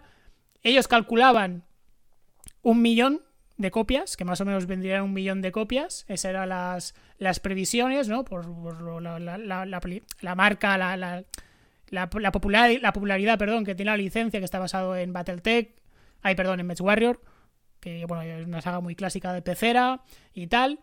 Un millón, ¿vale? Le pagaron a, estos desarrolladores 15 millones, en plan, 15 millones, tocotó. Y con esto juego un año exclusiva en la Epic Store. Vendieron 51.000 copias. Previsión un millón. Ventas totales 51.000 copias. Dinero generado poco más de 2 millones. Frente a los 15, que es lo que, lo que le pagaron al desarrollador. El desarrollador ve 15 millones, pero Epic de esos únicamente recupera prácticamente poco más de 2. Una mierda como un coco. Madre mía. Cuando en los juegos super top, como Borderlands, que es el único así top bestia, además de los de, de los de Ubisoft, eh, obviamente funcionan, porque coño, funcionan solos, no hay que hacer nada mm. ya. Pero el resto, que son la gran mayoría. Ya. Es que yo creo que Borderlands, en este caso, eh, creo que no había ningún debate en que la cosa iba a funcionar sí o sí. O sea, por mucho que pagues, sabes que Borderlands te, da lo que te da. Otra cosa es, como tú decías, el seguramente el 85% o 90% de los otros juegos que hayas hecho eh, el acuerdo este de exclusividad, que habrán pagado unas cantidades eh, brutales en comparación con las ventas que luego han tenido y, ese retorno que esperaban. ¿no? A, mí, de, las cifras, cuando, cuando, por ejemplo, pues tenemos toda esta información, lo que sí que me ha parecido curioso es que sabemos en detalle, pues, eh, digamos, han desgranado, ¿no? Eh, que pagaban por cada cosa y tal.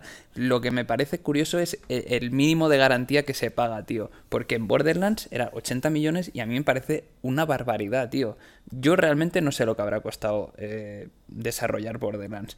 Pero es que si te fijas, ¿no te da la sensación de que con, este tipo de acuerdos, teniendo en cuenta que ahora Borderlands entiendo que ya habrá pasado X tiempo y lo puedes jugar en cualquier... Sí, además es verdad, en PC normalmente las exclusivas un año pero hmm. Borderlands solo fue medio año. Claro. Imagínate cuánto hubiera sido si Epic dice, no, no, exclusiva de un año. Igual se duplica, bueno, duplicar no, pero los 200 millones fácilmente. Sí, pero es lo que tú habías dicho antes. Eh, con esto es que yo creo que casi se han pagado el desarrollo del juego casi seguro. A mí, que sean la garantía, el, mínimo de garantías, es decir, es igual, lo bien que te vaya o lo mal que te vaya, lo que vendas, da igual lo que vendas, tú me tienes que pagar este fijo Tío, a mí eso me parece una barbaridad, tío. Es que no sé, a mí como empresa, tío, me vienen y me hacen ese tipo de acuerdos, digo, joder, mira, esto ya lo tengo, digamos, garantizado, ¿no? Hasta aquí cubro igual el 85% de los costes que he tenido. Y luego todas las ventas, que entiendo que cobrarán X porcentaje de las ventas, ¿no? Más todo lo que luego tendrán en todas las otras consolas cuando se acabe de, acabe de salir, eh, o sea, se termine la exclusividad, que en este caso, como tú has apuntado, era medio año, pues joder. Mm, no en PC, ¿eh? en consolas ahí no, no, evidentemente no hay, no hay claro, claro. de ningún tipo. Que simplemente esto, esto jode a Steam, ya está. O sea, no jode a nadie más. Sí, sí, claro, es que la estrategia que está haciendo Epic con todo esto y con todas las exclusividades es para joder a Steam, no tiene, no, no tiene otro, digamos, competidor así potente que, que ahora mismo sea eh, alguien como para hacer este tipo de exclusividades. Lo, curioso es, a mí me gustaría saber realmente cuántos juegos se vendieron en total de Borderlands 3 en Epic durante ese periodo y luego, pasado ese periodo, cuántos se vendieron en Steam, tío. Para ver realmente la, implicación, ¿sabes? Y comparar en Steam, un poco. En Steam salió bastante. No salió full price, salió igual, también rebajado, igual 40 euros o así, ¿eh? A los seis meses. Claro, es que yo creo que en Steam, por ejemplo, Borderlands 3 eh, también tuvo mucho éxito cuando, cuando se acabó la exclusividad, ¿sabes? Entonces, eh, claro, a lo que me refiero es, ¿realmente te ha compensado pagar este pastizal? Al, que le ha compensado seguro es a, a 2K, ¿no? Está clarísimo. A 2K y a Gearbox. sí, a Gearbox, tío. Alguien nos paga... Es que Gearbox siempre gana, los hijos de puta, ¿eh? es que no, no sé cómo coño se lo hacen, tío. Estos sí que son los... El real empresario, tío, de que todo ponzoña, pero el hijo puta venga a ganar pasta. E, evidentemente a ellos ya les, han, hecho ya el, día, en plan, si ya recuperamos con esto, voy a tomar por culo. Pues, pues claro, tío, es que no sé. Al final vienes a eso, ¿eh? Vienes a, a, sacar profit, no vienes a nada más. Claro, es que eh, yo me imagino otro tipo de empresa, ¿no? Que yo estoy haciendo un producto de plan y, no, los, no he sacado aún y me viene un tío y dice, no, no, te compro tantas unidades eh, los cinco primeros años, ¿sabes? Y solo me lo vendes a mí para que yo lo venda en mi tienda. Tío, y tú miras. sin devolución ni mierdas, en plan, se, lo, se lo come y a tomar por culo, tú ya has cobrado. No hay, no hay acuerdo raro aquí. Es que, y miras y te dicen, vale, ¿qué me está costando a mí a fabricar este producto? X. Y, esta gente te está pagando ya lo que, te, lo que te está costando a ti, pues tío, adelante, joder, es que no sé, es como el que llamó a la puerta de, Borderlands, bueno, de, de, 2K o Gearbox en su momento para, para cerrar este acuerdo, los otros debían estar allí, venga, champán para todos, tío. es que... Pues básicamente, básicamente. Es que para mí es un regalo, tío.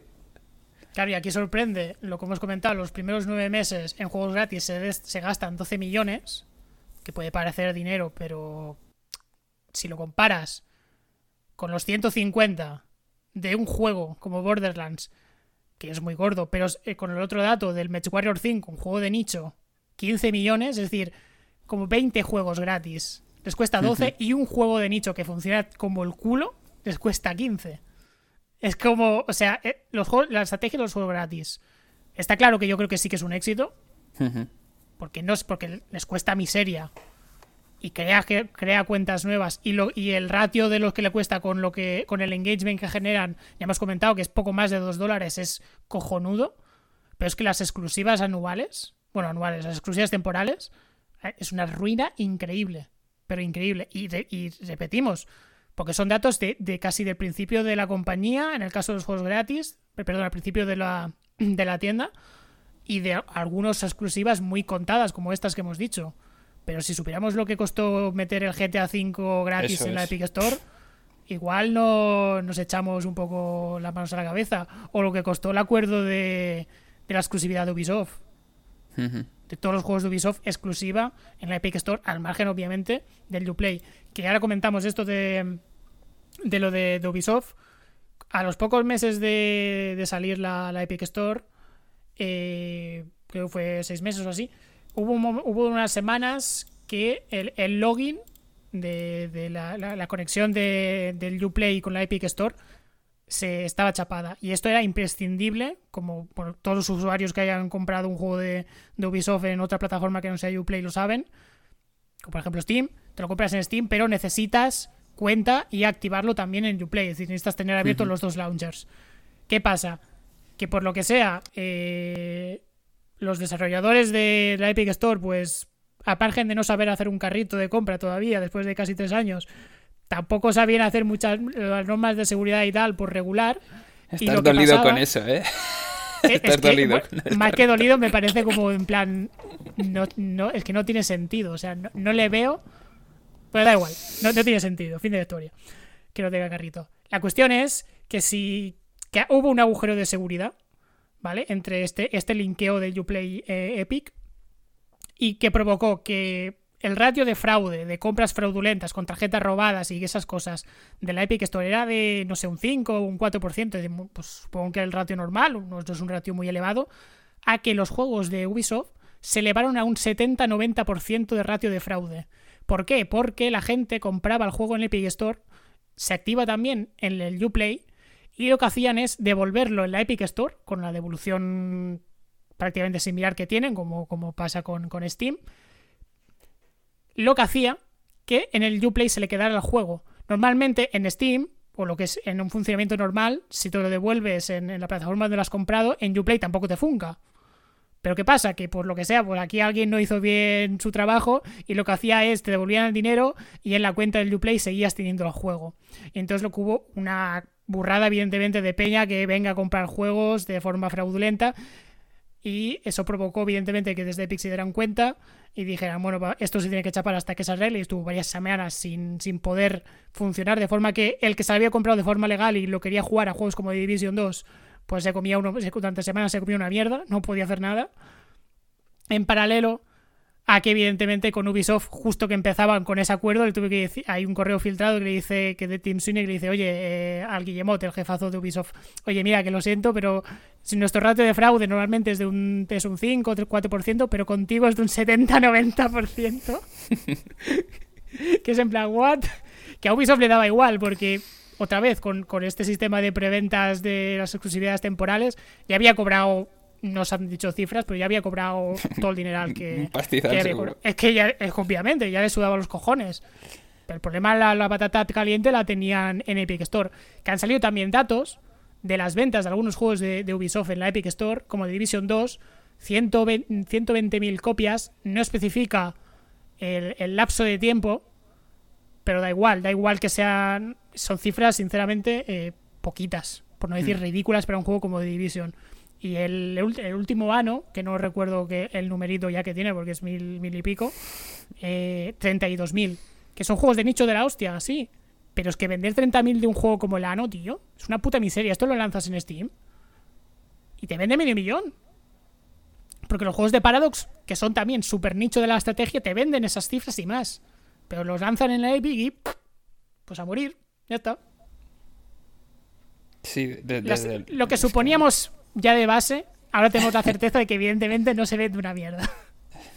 Sí, a ver, eh, es que al final todo esto sirve, eh, como te decía, ¿no? Eh, que muchas cosas sorprenden, pero la mayoría de cosas como ahora ya son ciertas y, sabes que realmente los números están ahí y que eso es lo que se ha presentado a un juicio, que por lo tanto no es un rumor ni nada de eso, pues muchas cosas dices, joder, mira, esto me sirve para, para ver cómo funciona un poco el, el, mundillo de la industria por detrás, ¿no? Cuando hacen estos acuerdos y luego ver o confirmar otras realidades que nosotros siempre nos reíamos, ¿no? Y podíamos hacer coña de, Buah, esto deben estar palmando una de pasta con estos acuerdos y tal, porque a cualquier persona normal pues le parecía que, que los números pues a simple vista dices, vale, no es que no saldrán los números por ningún lado, pero no, es que ahora tenemos los datos y, claro, algunas cosas son súper curiosas de decir, no es que realmente te podías hacer la idea de que la cosa iba mal, no, no, pero es que ahora se confirma que la cosa iba mal, no lo peor, ¿sabes? Es, una pasada.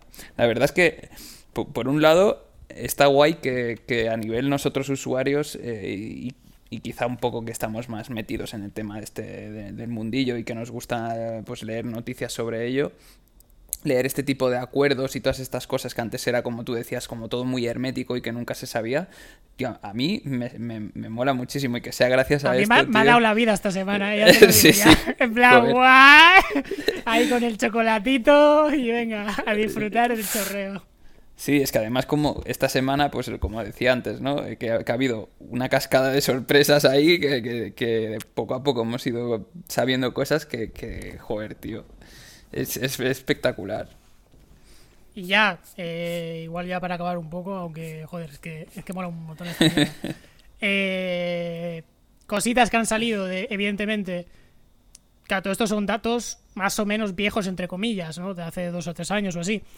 Eh, la estrategia que ahora sigue eh, Epic, esto también de filtraciones y cosas que han salido, es igual lo de las exclusividades temporales, no apoyarlas tanto. De hecho, si estáis un poco al loro, ya vais viendo que, este, el año pasado ya se anunciaron bastantes menos juegos con, este, con este modelo y este año menos todavía. Lo de los juegos gratis, también reducir un poco el, el ratio, es decir, eh, juegos de, de menos perfil, espaciarlos un poco más, porque antes había semanas incluso te daban dos o, más.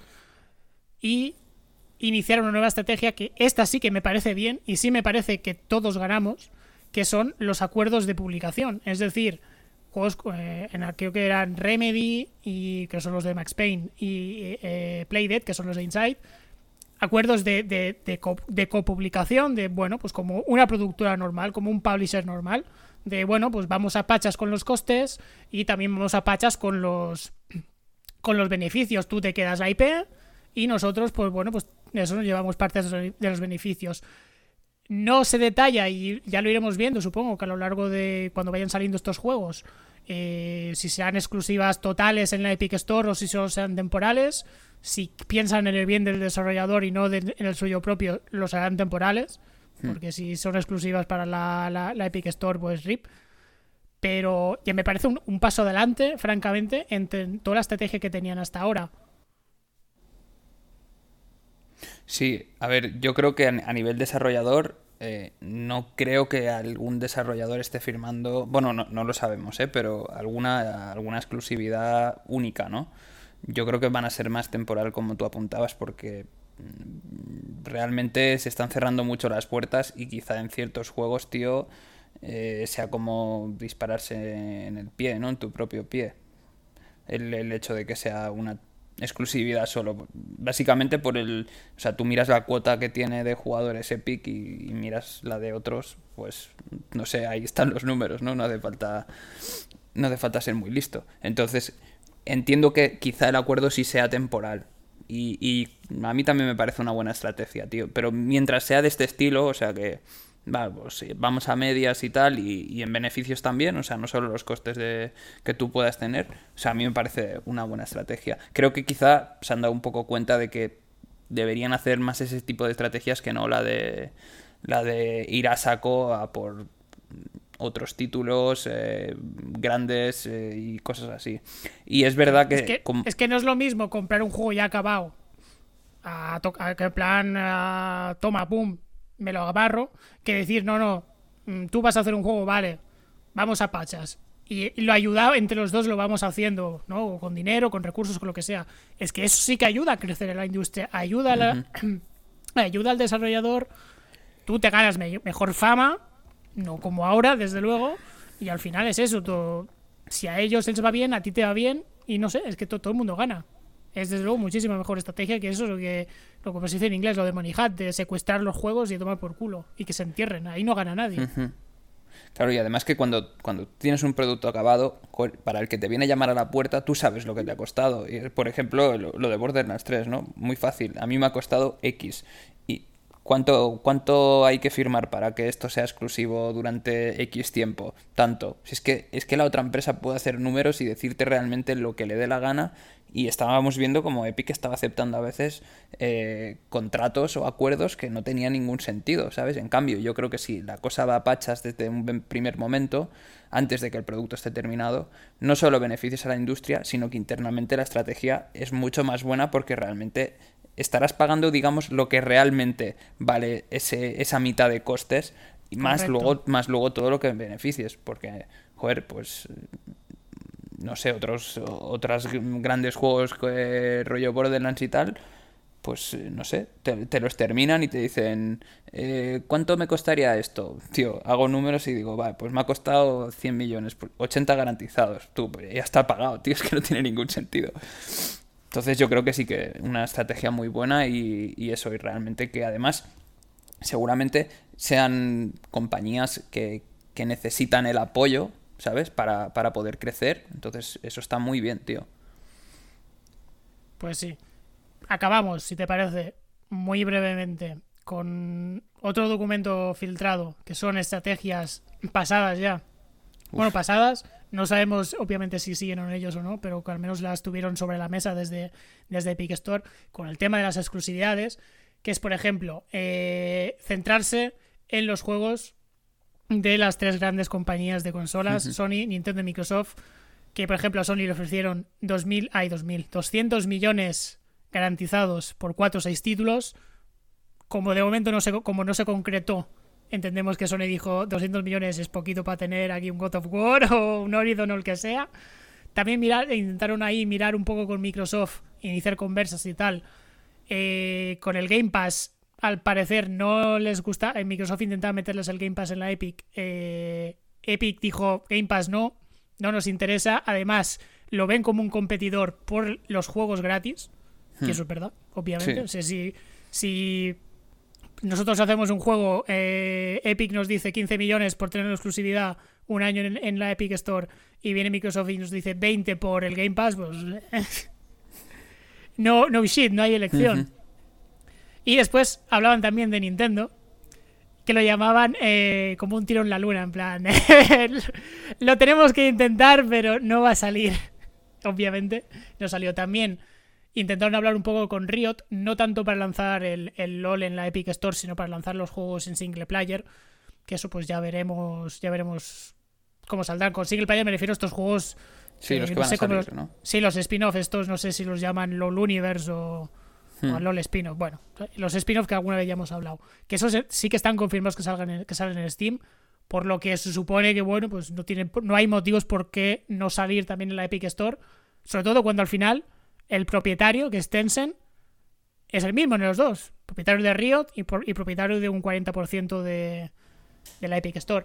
Y que también, evidentemente, habían hablado pues con Activision para lanzar más juegos después del, Tony Hawk. Que vi, viendo que el Crash no ha salido en la Epic Store y ha salido solo en el Battle.net, me da que igual a Activision no, no le salió muy bien el, tiro, o, no, o al menos me parece que no le se compensó, porque ya digo, el, el Tony Hawk sí que salió exclusiva ahí, pero el Crash, el Crash no. Y también, evidentemente, hablar con, con EA para sacar juegos de Star Wars, pero que eso tampoco se parece que se ha concretado. Pocas palabras, que lo ha intentado con todo el mundo. Sí, y le ha salido regular. El, más curioso, por lo menos, es el de Sony, porque dice, claro, entre 4 y 6 títulos, 200 millones. Vale, ¿qué cuatro y entre, o sea, qué títulos son esos 4 y 6? Porque, como tú decías, como te pilla un God of War, o sea, es que imposible aceptar 200 millones. O sea, ya, yo es que yo, yo creo que. God of War ya le cuesta 200 millones. Ni, siquiera por uno, te iba a decir, ni siquiera por ese, ¿sabes? es que no sé. Te regalan los juegos de, por 200 millones, los juegos de inicio de la PlayStation 1. No sé, pero claro, 200 millones. El Gran Turismo 1 pues gratis, para ti, si lo compra gratis. Claro, es que no sé, cuatro o seis títulos, pues eh, seguramente irán a títulos que no los conocerán ni, ni su puta madre, porque si, o, eso o, o súper antiguos, como tú decías, porque si no, no tiene sentido. El primer Simon Filter. no tiene. Eh, ojo con Simple Filter, ¿eh? que, eran buenos. vale, pues, si te parece, ¿te queda algo en el tintero de hablar de no, este macrojuicio? Yo creo que ya le hemos dado caña a todo lo que podíamos en relación bueno, el juicio obviamente sigue, o sea que... Y espérate. O sea, podríamos abrir una sección que solo fuera esto realmente. Porque, bueno, ya lo hemos hecho. Ya, en realidad ya lo llevamos haciendo de forma encubierta muchos programas, pero bueno. Pues vale, pues con esto, ahora sí, capítulo cerrado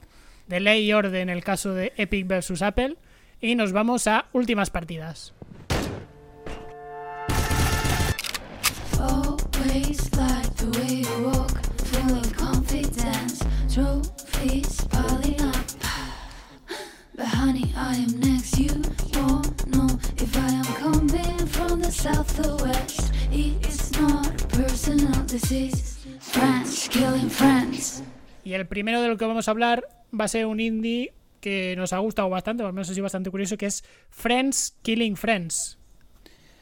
Pues sí, la, verdad es que este a mí me ha sorprendido mucho por lo, sencillo y lo básico que es y, lo mucho que me ha gustado y, las risas que nos hemos pegado. Básicamente es, digamos, es un combate a muerte PvP uno versus uno, ¿no? Un player versus player, pero uno contra uno. En el que básicamente estás en un mapa que es como, digamos, la, una parte, la parte de arriba la azotea de, un par de edificios en el que puedes cruzar de un lado a otro de los edificios y tienes diferentes armas y, cartas que puedes ir tirando y pues algunas te dan beneficios, otras te, te, los quitan, ¿no? Te reducen la vida, te hacen la cabeza más grande, etcétera, cosas de este estilo. Al y otras, al contrincante. Sí, al contrincante.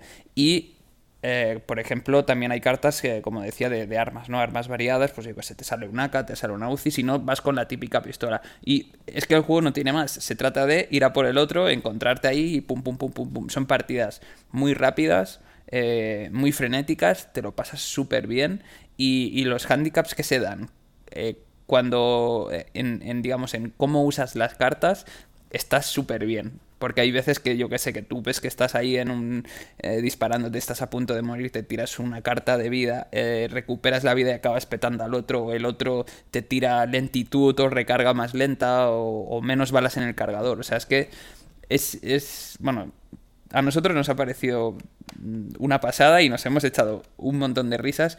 Y yo creo que para, para los que juegan con amigos y tal, pues eh, el entrar aquí a jugar cuando en plan tienes algún tiempo muerto que en, lugar de poder jugar a un juego de vamos a echarle una hora, sino no, tengo 15 minutos, te apetece hacer una partidita, tío, es una pasada, eh, te echas unas buenas risas y, te lo pasas súper bien que siempre dices, venga, va, una más, una más, una más, va, el que hace esta gana todas las otras y, te lo pasas súper bien. yo creo que los dos hemos, más o menos hemos eh, disfrutado, ¿no? El, este, este juego que hemos encontrado. Así... Sí, sí, sí. Es que es un counter, el, estilo del counter, cerrado pequeñito, a pegarse, pim, pim, pim, dos tiros, está muerto, pero con cartas. Y las cartas lo son todo. Hmm. Cartas eso de armas, que como te toque la UCI a la mierda, porque la UCI es una basura, esto es así. Fuera esa carta, baneada. Y cartas eso que te benefician a ti y cartas que putean al otro. Y claro, es al azar, pero se pueden dar combos eh, bien guapotes, como, eh, por ejemplo, te toca Sniper. Y te toca, eh, pues tú consigues el sniper y te toca la carta que putea al otro de cabeza gorda, que lo que hace es que el, contrincante tenga un cabezón como un globo aerostático. Pues ya está. Te, pones a campear, sale el otro haciendo el gilipollas, porque es eso, cada uno sale en un lado del mapa, y en cuanto sale, mochazo y rip. y siguiente ronda. no, lo hemos comentado, esos son partidas muy rápidas de yo que sé, un minuto, puede que mm. menos. Eh, y gana el mejor de tres, es decir, pues eso, el mejor de tres, poco más. Comienzas, no sé cuántas cartas son de inicio, igual cinco o seis cartas, y tú te las puedes guardar y entre ronda y ronda te van dando, no sé si es una o dos más. Es que no, no, no realmente ahora no tengo muy claro si si pierdes te dan más para compensar mm. y si ganas te dan menos, creo que sí. Y ya está, si es que es eso. Sí, igual al que pierde le dan una y al que gana dos, por ejemplo, o algo así. ¿no? No, no, yo tampoco lo recuerdo muy bien. Lo, lo que sí comentaba es que es súper gracioso eso de los cabezones y, de ir con el, con el sniper y tal. Es que hay muchas veces que hay como sitios donde tú te puedes agachar y esconder. Pero si el otro te hace cabezón, digamos que te sobresale la cabeza por encima de él. Es que es muy gracioso. Por encima de donde estás escondido para que el otro no sepa dónde estás y, te ve y te, dispara y te, te, hace headshot y pues acabó la partida. Además, algo que no hemos comentado, es verdad que nosotros lo hemos probado en digamos, en partida privada, jugando a nosotros dos, pero también eh, hay, hay un lobby público, ¿no? En el que te pones, busca partida con alguien que también está buscando partida y te echa rápido. Obviamente no es tan gracioso eh, para echarte una partida o dos, pues bien, pero la gracia es jugar con los amigos, como bien dice el nombre del juego, ¿no? Que, que friends friends, es que es claro, es, es, ahí donde disfrutas realmente con el otro y, vamos, que te lo pasas súper bien. Por lo menos nosotros eh, ha sido un juego que, nos ha gustado mucho y fíjate lo, sencillo que es, ¿no? O sea, es que no tiene más misterio que eso. Y ya. Un juego de cartas con shooters, ya está.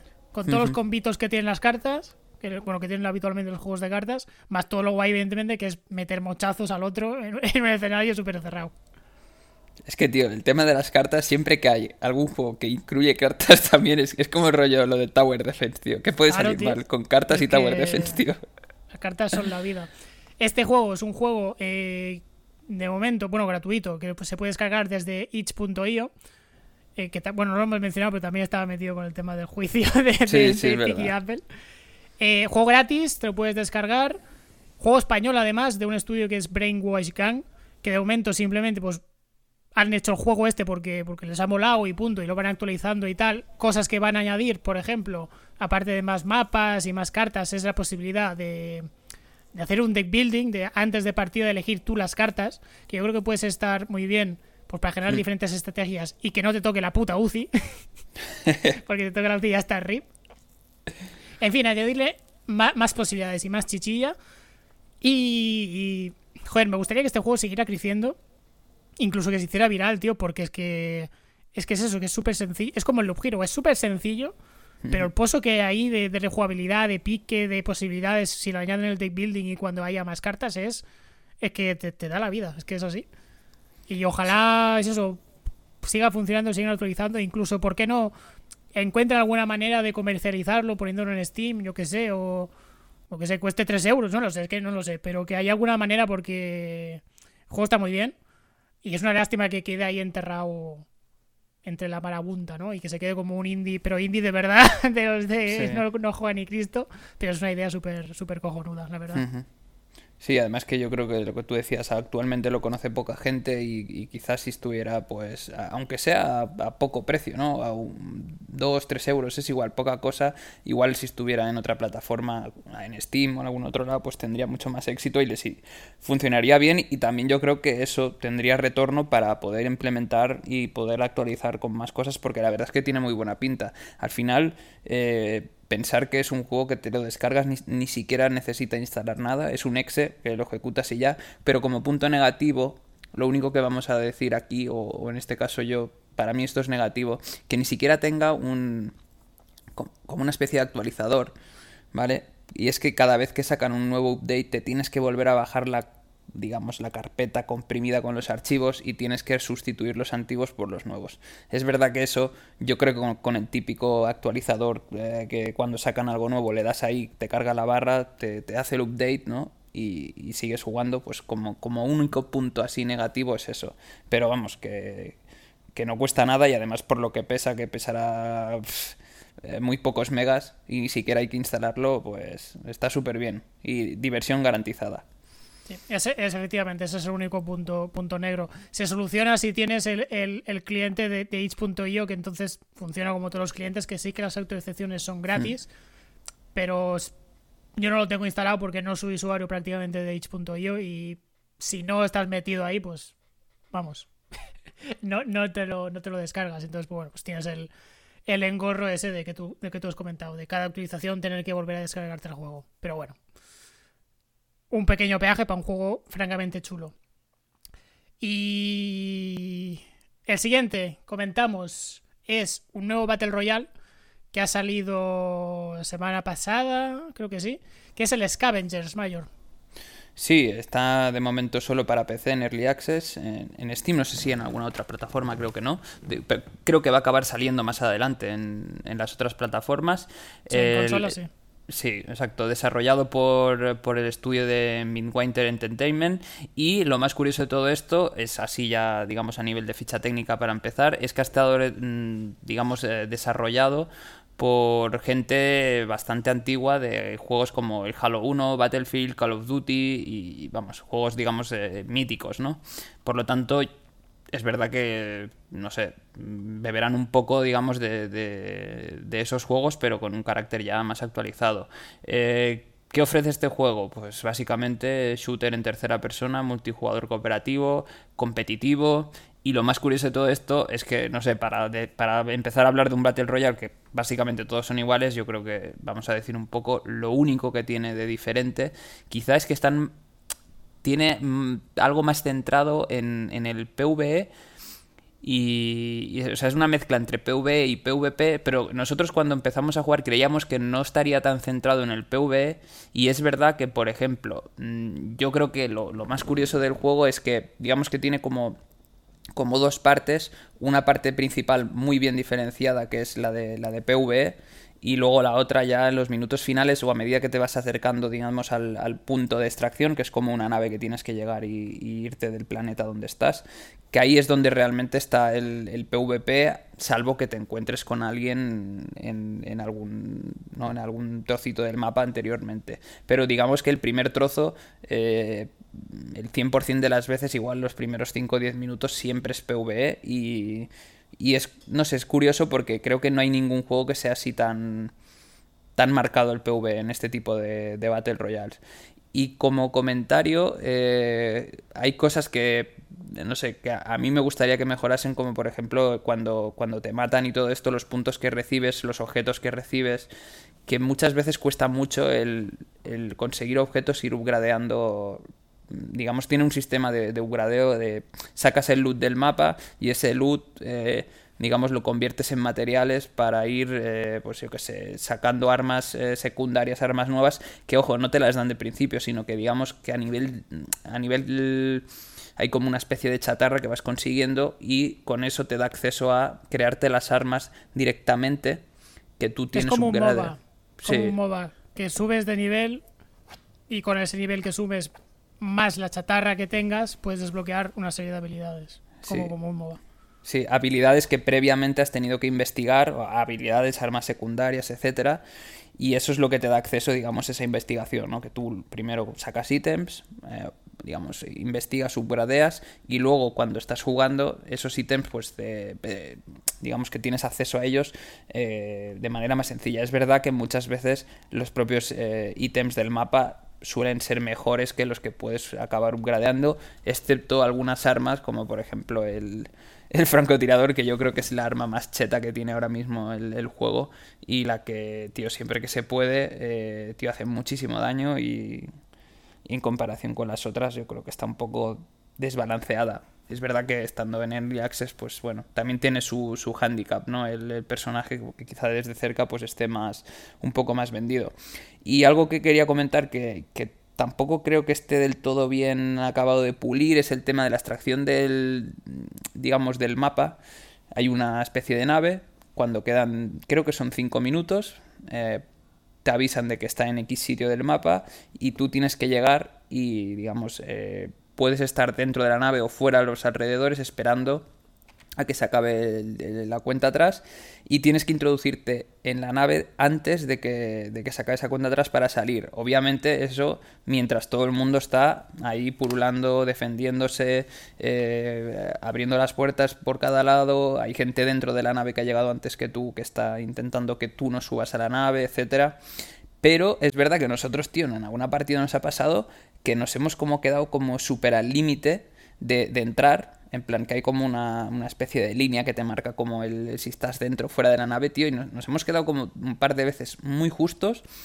Y, yo juraría, tío, que como el trozo antes de entrar ahí es como que se ralentizaba, tío, el personaje. No sé si a ti también te ha pasado. ¿Has tenido esa sensación? Sí, aquí hay algo que no, que no me. Sí, sí, sí, sí. Hay algo aquí que no puede ser que todo el, todo el juego estemos, toda la partida estemos yendo ahí full free, derrapando. ¡Ea! full parkour y llega la parte final y de repente nos convertimos en unos yayos, tío. Sí, no sé, es que a nosotros nos pasó en una misión, eh, en una partida, que estábamos eh, haciendo, digamos, de las ratillas. Ya habíamos hecho muy buena partida, creo que quedaban 7 o 8 equipos, y llegamos cerca de la nave por curiosidad y por casualidad la nave cayó cerca de donde estábamos y decidimos escondernos en plan, bueno, pues esperamos a que la cuenta atrás, yo que sé, lo típico, falten 10, 15, 15 segundos, salimos y entramos. Tío, y es que fue curioso porque los dos nos quedamos a, 0,0, tío, de, subir a la nave y nos quedamos en el planeta y obviamente no ganas la partida si no sales. Entonces, digamos que la, la, penalización yo creo que es, tú puedes haber hecho una buena partida, puedes haberte quedado vivo, pero no sales del planeta y no consigues materiales y, la penalización yo creo que no es acorde con, lo que has hecho en la partida, ¿no?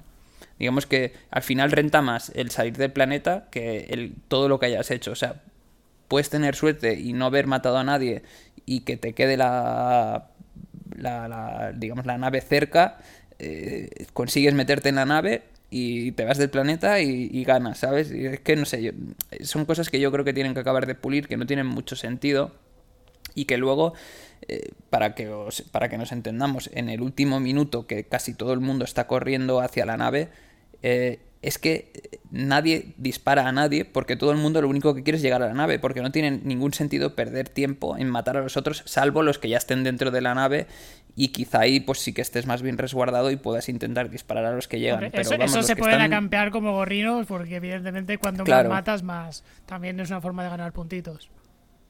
Sí, pero es que lo, curioso de esto es que cuando faltan 30 segundos todo el mundo corre hacia la nave y tú ves a veces e, equipos de tres o cuatro equipos a tu lado, todo el mundo corriendo sin dispararse, sin que haya acción, digamos, en los últimos eh, minutos o segundos que sería lo, más molón y lo más frenético, ¿no? Entonces, bueno, yo creo que eso eh, pues tienen que acabar de pulirlo.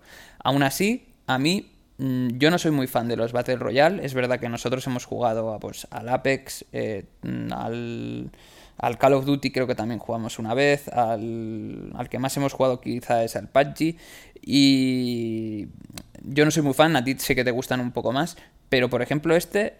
Mm, a mí me ha acabado, o sea, me ha gustado mucho más que los otros, tío. Sé que tiene toques que me hace que, que, que me gusten más que los, que los otros.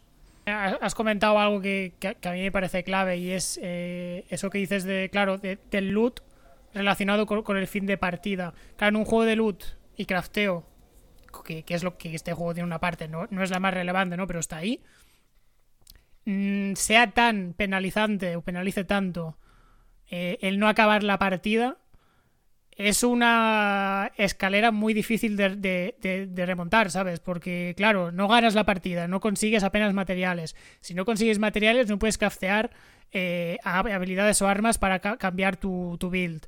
Con lo cual, estás siempre en un, círculo de vicioso que hace que o, es muy fácil conseguir materiales, que no es el caso, porque hay lo típico, material raro, no sé qué, y dices, esto como coño se consigue, o, tengo suerte o, o rip, que hace que el interés para mí decaiga. ¿Qué tienen el resto de Battle Royale? Simplemente tienen la experiencia, que honestamente da un poco igual, porque bueno, porque al final la gracia que tienen los Battle Royale es, eh, primero, evidentemente, el factor competitivo, ese enfrentamiento directo de solo queda uno, gana uno, ya está, el resto se mueren, ya no hay más. Y que, no hay, y, que ese es el, el core del juego, pegarse. Fin de la historia. Y eso también provoca que, ya se busque que el enfrentamiento sea eh, desde el minuto uno. Incluso, donde, ¿qué decides? ¿Te tiras ahí donde sabes que va a caer todo el mundo y te pegas desde el primer momento para conseguir armas buenas y eliminarte ya contrincantes? ¿O te vas un poco más lejos a armarte y después vas a zonas donde sabes que hay, que hay, que jugadores y te vas a pegar? Aquí no. Aquí es eso, es lo que comentas, es que el enfrentamiento está un poco diluido. Yo creo que sobre el papel todo mola, lo que propone Scavengers. Una parte de, de contra bots, otra contra jugadores, el rollo del crafteo, el rollo de este toquecillo MOBA de las habilidades. Pero en la práctica mm, se queda todo un poco pocho, porque vale, sí, hay, enfrentamiento contra bots, pero al final no, no es tan variado, es decir, no, no es todos, todos los enfrentamientos, todos, todos los campamentos son prácticamente iguales, excepto algún boss puntual y tal, pero que al final mm, no es como otros juegos de loot que hemos jugado, por ejemplo, de Division o Monster Hunter, donde hay patrones de ataque, donde hay cosillas. No, es tío gordos que son más, más, tochos y ya está, no, no hay mucho más, no, no hay nada más que prácticamente que explorar. La parte de PvP mm, no es imprescindible para ganar el juego, no es uno de los cores, es decir, pues como hemos hecho tú y yo en algunas partidas, de ir rata. Eh, porque, claro, es que es un juego de loot. Si no te. Si no sales, es que prácticamente la run. La partida, perdón, es inútil. Salvo que ganes mucha experiencia y entonces sí, claro, al subir de nivel, en general, pues ya sí te dan lo típico, la cajita con recursos, ¿vale? Pero no, no puedes esperar a eso. Lo suyo es todo lo que he farmeado durante el mapa me lo pueda llevar. Pero claro, si no llegas al final, no te lo llevas. Con lo cual, encargamos con lo, que, con, lo que, con lo que he comentado al principio, que está ese ciclo de no puedo progresar porque no llego al final y en fin, y es bastante frustrante. En los Battle Royale competitivos es frustrante eh, eh, que te mete, que te maten de un mochazo, pero no hay nada más. Es decir, la gracia es precisamente eso. Pues bueno, pues te haces otra partida, te han matado, otra partida, rápido, pim pam. Y ya está. Y aparte, el factor imprevisible que es cada, cada una de las partidas en un Battle Royale competitivo aquí todas son bastante iguales. en los dos primeros tercios, ir explorando, matando enemigos, ahí a farmear de nivelitos y tal, y al final, pues igual te encuentras con algún equipo, pero también te salen en el radar, los puedes evitar, o incluso en el mapa puedes ver, ah, mira, en este punto aquí están looteando, pues los vamos a esquivar. Hay muchas maneras de, de, de evitar el enfrentamiento directo. Entonces, yo creo que es un juego guay.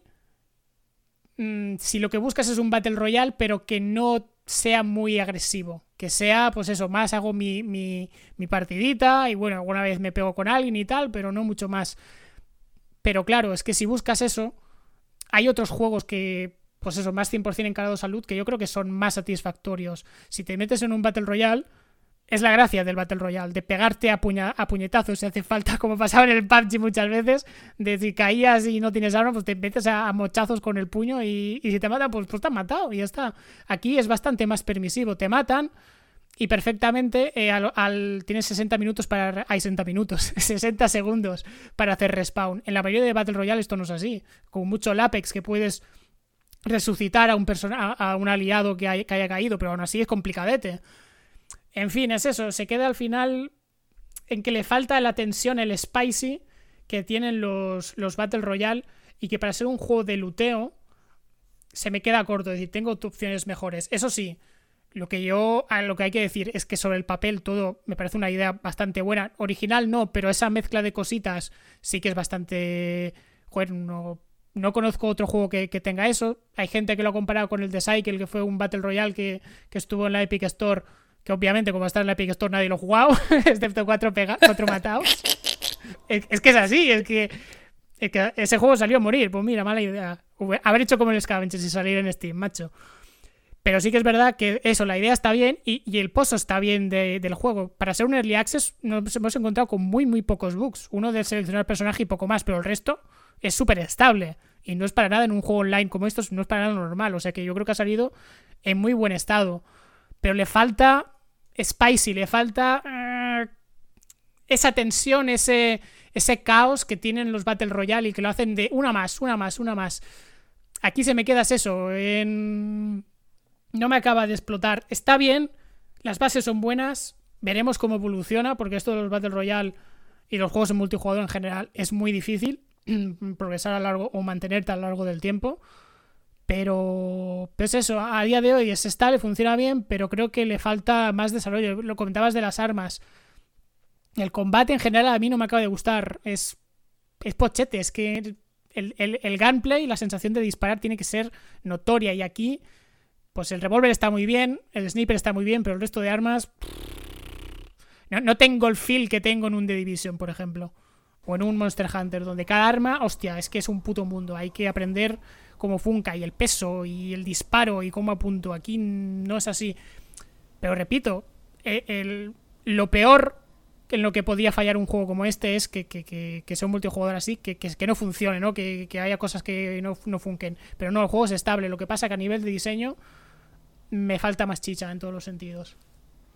Sí, yo, yo coincido contigo con, lo que has comentado de que le falta ese puntito de, droga al juego de, y más, y más, y quiero más, y, hago otra, y hago otra. Y es que a nosotros nos ha pasado algo del estilo, y es que nosotros hicimos creo que las últimas cinco partidas, eh, hicimos dentro de esas cinco partidas algunas mejor que otras y tal, pero es que no conseguimos nada en esas últimas cinco partidas y a pesar de haber estado jugando un buen rato y de haber conseguido loot eh, bueno y tal, como no hemos conseguido salir del planeta, hemos perdido todo eso, entonces hace que perdamos las ganas de querer seguir jugando porque dices, joder, le estoy dedicando aquí un montón de tiempo, tal, me lo estoy pasando bien, pero luego claro, mm, esa parte de crafteo y todo esto que, que, necesitas cuando extraes los materiales no la tienes y eso hace que te quedes como estancado y digas, bueno, ¿y de qué sirve jugar realmente a esto si, si no... No le, falta como algo, es verdad que está como un poco ahí... Mm, eh, no sabía decir exactamente, pero... Es le falta el, el, el, pozo en el competitivo. Sí, sí, es verdad. Es que le falta, le falta eso, el pozo en el competitivo. Lo que pasa es que entonces, claro, ¿cómo conjugas un juego competitivo con el, todo el rollo que tiene el loot y, y, partidas de farmeo? Es que es complicado de gestionar esto. Sí. ¿eh? Es Hay un equilibrio ahí que.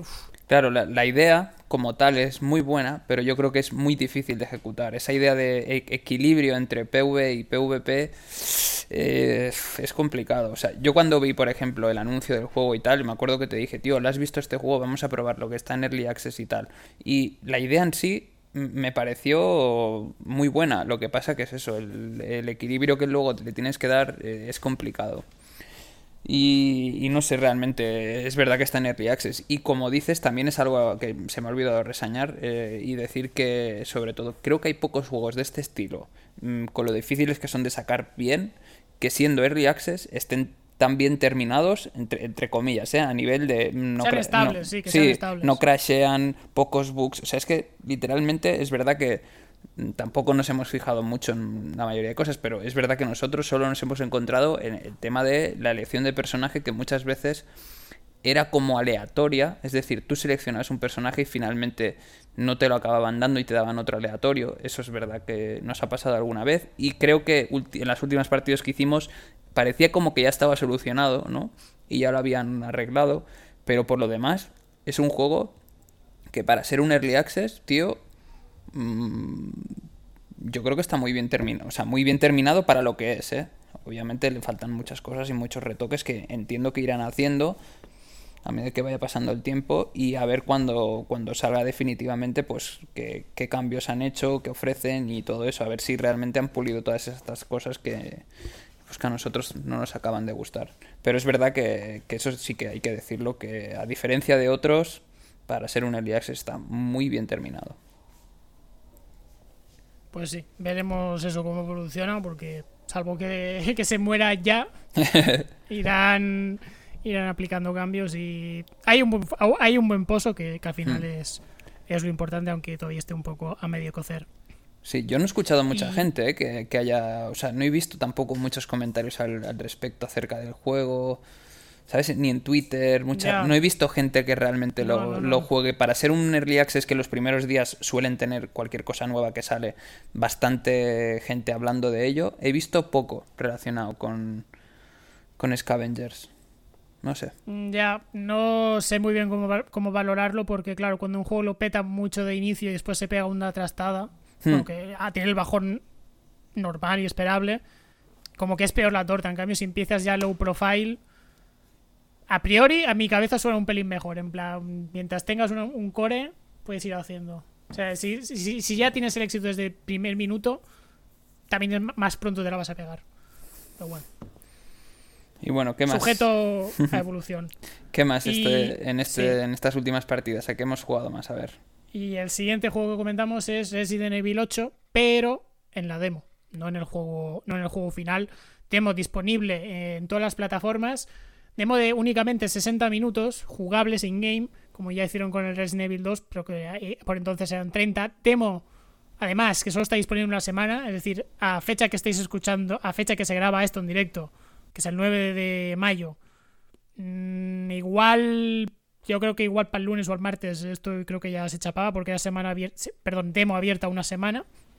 Yo únicamente. creo que hoy es el último día, ¿eh? Para PC. Hoy, pues mira. Creo, ¿eh? Me, mejor, peor, me lo pones todavía. Si no habéis jugado, os jodéis. ya no podéis. Os compráis el juego. La demo se divide en dos partes: castillo y poblado. Francamente, se juegan igual. no, sé, no sé ni por qué coño lo han dividido. Porque al final, lo, únicamente te, lo, lo único que te deja es coger un poco el feel muy general del juego de cómo se mueve el personaje, cómo se dispara, cómo se gestiona el inventario y algunos eh, algunas puntillas de, de, la historia. Dentro de el castillo, pues pues hay menos tiroteos, es igual más, más tranquilito. Y en cambio en el pueblo, pues sí que ya más. Hay, hay más cinemáticas de vídeo. Y también hay bastantes. bastantes más enfrentamientos. Pero realmente no, no se puede, no puedo comentar mucho más. Porque es que no hay mucho más que comentar. Más allá de que el juego es se ve de puta madre, obviamente, siendo un juego nuevo, eso faltaría. Pero a nivel jugable, a nivel de, del feel eh, en partida, es más dinámico de lo que era Resident Evil 7, en el sentido que el personaje se mueve más rápido, el gunplay de, de los disparos está bastante mejor que en el, en el 7, pues, bueno, un poco pochillo.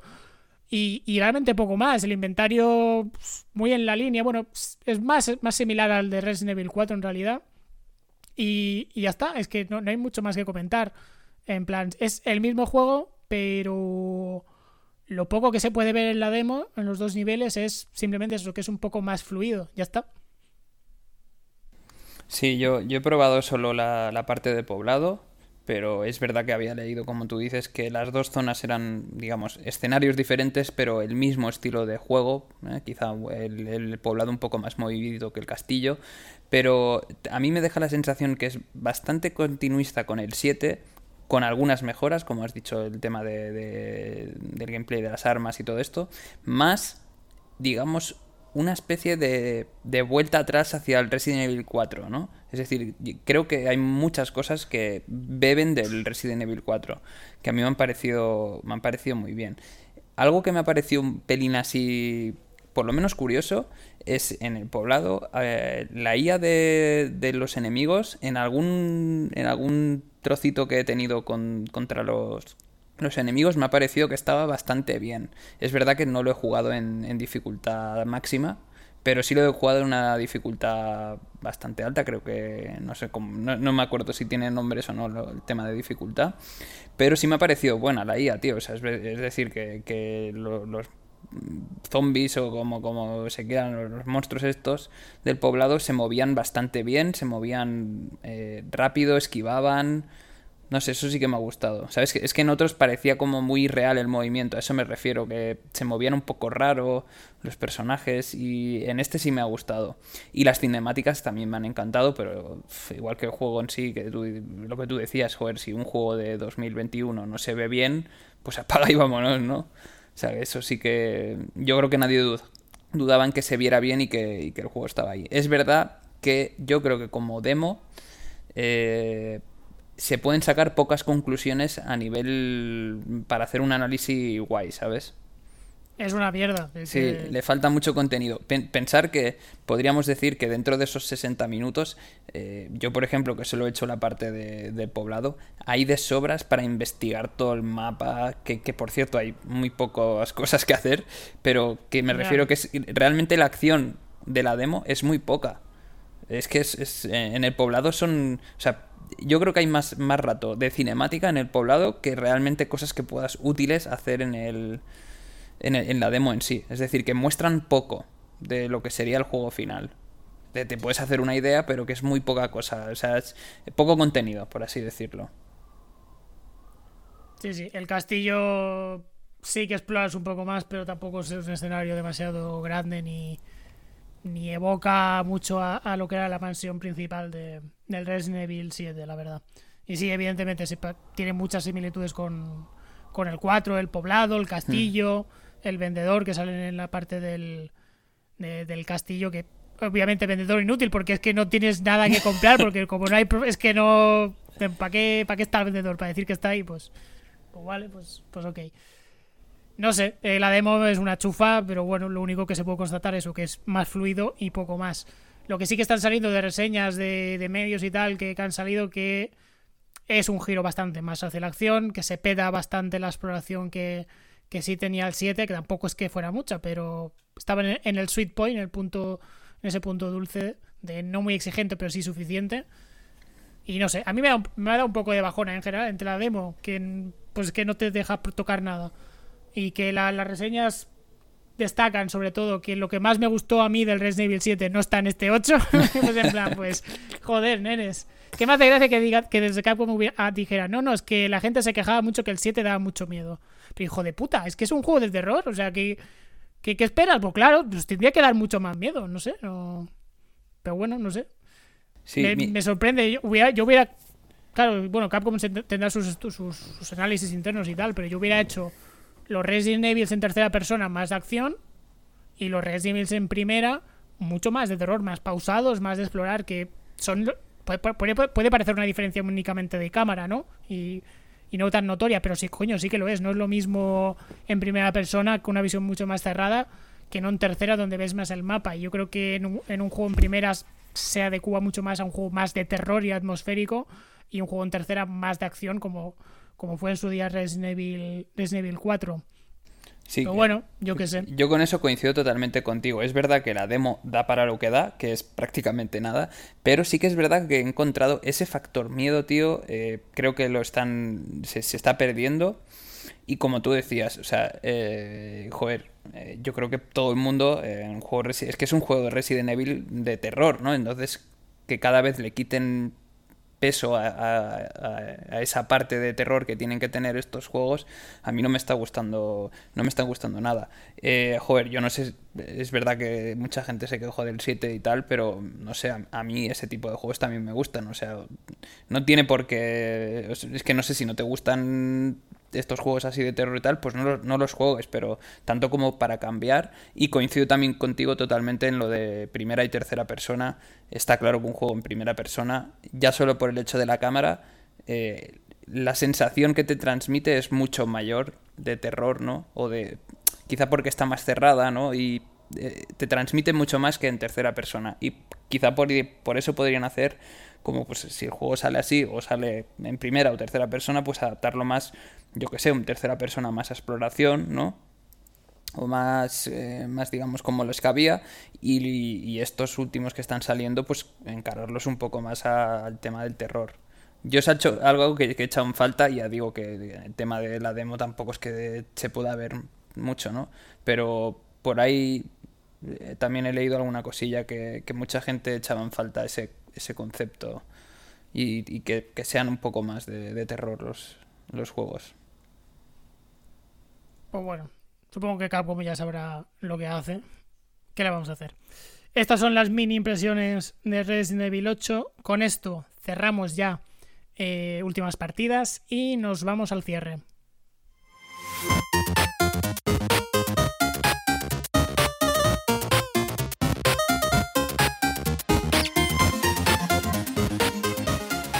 Siempre ya sabéis, los habituales que antes de cerrar el podcast lo que hacemos es algunas recomendaciones off topic de lo que sea porque en esta vida no es todo jugar a los jueguicos. ¿Tienes alguna cosilla que nos puedes recomendar o no, Mayor? Sí, tengo una cosilla que os puedo recomendar. A ver, es una serie que he empezado a ver hace una semana. Se llama Scorpion. Scorpions, creo que se llama. Eh, Scorpions. Que es de un grupo de, digamos, de gente súper inteligente que va resolviendo como casos con la ayuda de la policía y tal. ¿Vale? Tampoco quiero, quiero dejar muchos spoilers. Pero es una serie que está en Netflix que a simple vista eh, podría parecer un truño de en plan que no que no me iba a enganchar pero al final ha conseguido engancharme y durante esta semana pues eh, estoy full cada rato libre que tengo eh, mientras como cenando o incluso un rato por la tarde pues le estoy echando le estoy echando ahí bien el, tiempo a la serie. Y me está gustando la verdad. Y entonces no es pues nueva no no no no que va me sonaba como si ya hubiera de varios años. Sí, sí, como mínimo dos, tres años seguro, ¿eh? Que lleva. Para nada es nueva. O sea, lo típico de, en plan, acabé la última que estaba viendo y empecé esta por mm, decir, vamos, vamos a buscar otra serie. La empecé y, y me, ha gustado y me, me ha enganchado. Pues apuntamos Scorpions y yo también voy a recomendar una serie. Esta es de Prime Video, que es Invencible. Que es una serie de animación y de superhéroes. El combo puede ser un poco... A mí no me gustan mucho los superhéroes, la verdad. Acabo hasta las putas narices ya de, la peña con, pijama y capa, pero bueno. Pero ¿qué tiene esta, esta Invencible? Que tiene algunos giros de guion bastante cañeros para lo, que suele ser habitual en, en esta mierda de los superhéroes. Es no sé cómo no sé cómo decirlo es bastante transgresora no sé si sería la palabra pero tiene los tropos habituales de los superhéroes, ¿vale? De peña para hay que matar bichos gordos y venga, y, salvamos el día. Pero también tiene una parte detrás de, los personajes y, de, desarrollo de personajes y de giros de guion bastante, bastante cañeros. Eh, el primer capítulo es infumable, pero en todos los sentidos, tanto a nivel a, a todo, porque la animación en general también, como pasa a todas las series de animación eh, estadounidenses, a mí me parecen todas atroces, la verdad, un mierdón increíble. Si pasáis el primer capítulo, oh, mm, ya está todo, o sea, lo peor ya ha pasado.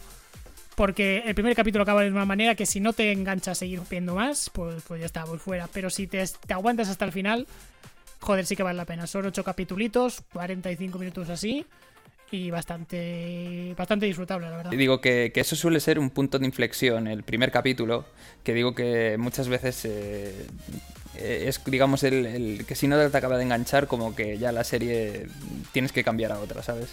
Pero aquí me parece especialmente malo en todos los sentidos, que en tema de animación entiendo que evidentemente no es deliberado, no, no quieres parecer una puta mierda desde el primer capítulo. Y a nivel de, guion, yo no sé si es deliberado o no de intentar parecer una serie de superhéroes normalita y después meterte el hachazo. O, que o no es deliberado, simplemente es el planteamiento. La verdad que no lo tengo muy claro, pero bueno. Es eso, el primer capítulo. Si mola, se sigue y si no, no. Ya digo, a mí no me dan por culo los superhéroes, pero por lo que sea, este me ha hecho clic y, y he aguantado hasta el final. Ok. Pues con esto eh, ya cerramos el capítulo de hoy. Eh, Mayor, ¿nos recuerdas dónde nos pueden seguir? Sí, recuerda que nos podéis encontrar tanto en iBox, YouTube, Apple Podcast, Google Podcast, Spotify y en Twitter, arroba lejos teclado y además aquí en, en Twitch. Pues nos vemos dentro de dos semanas. Adiós. Hasta luego.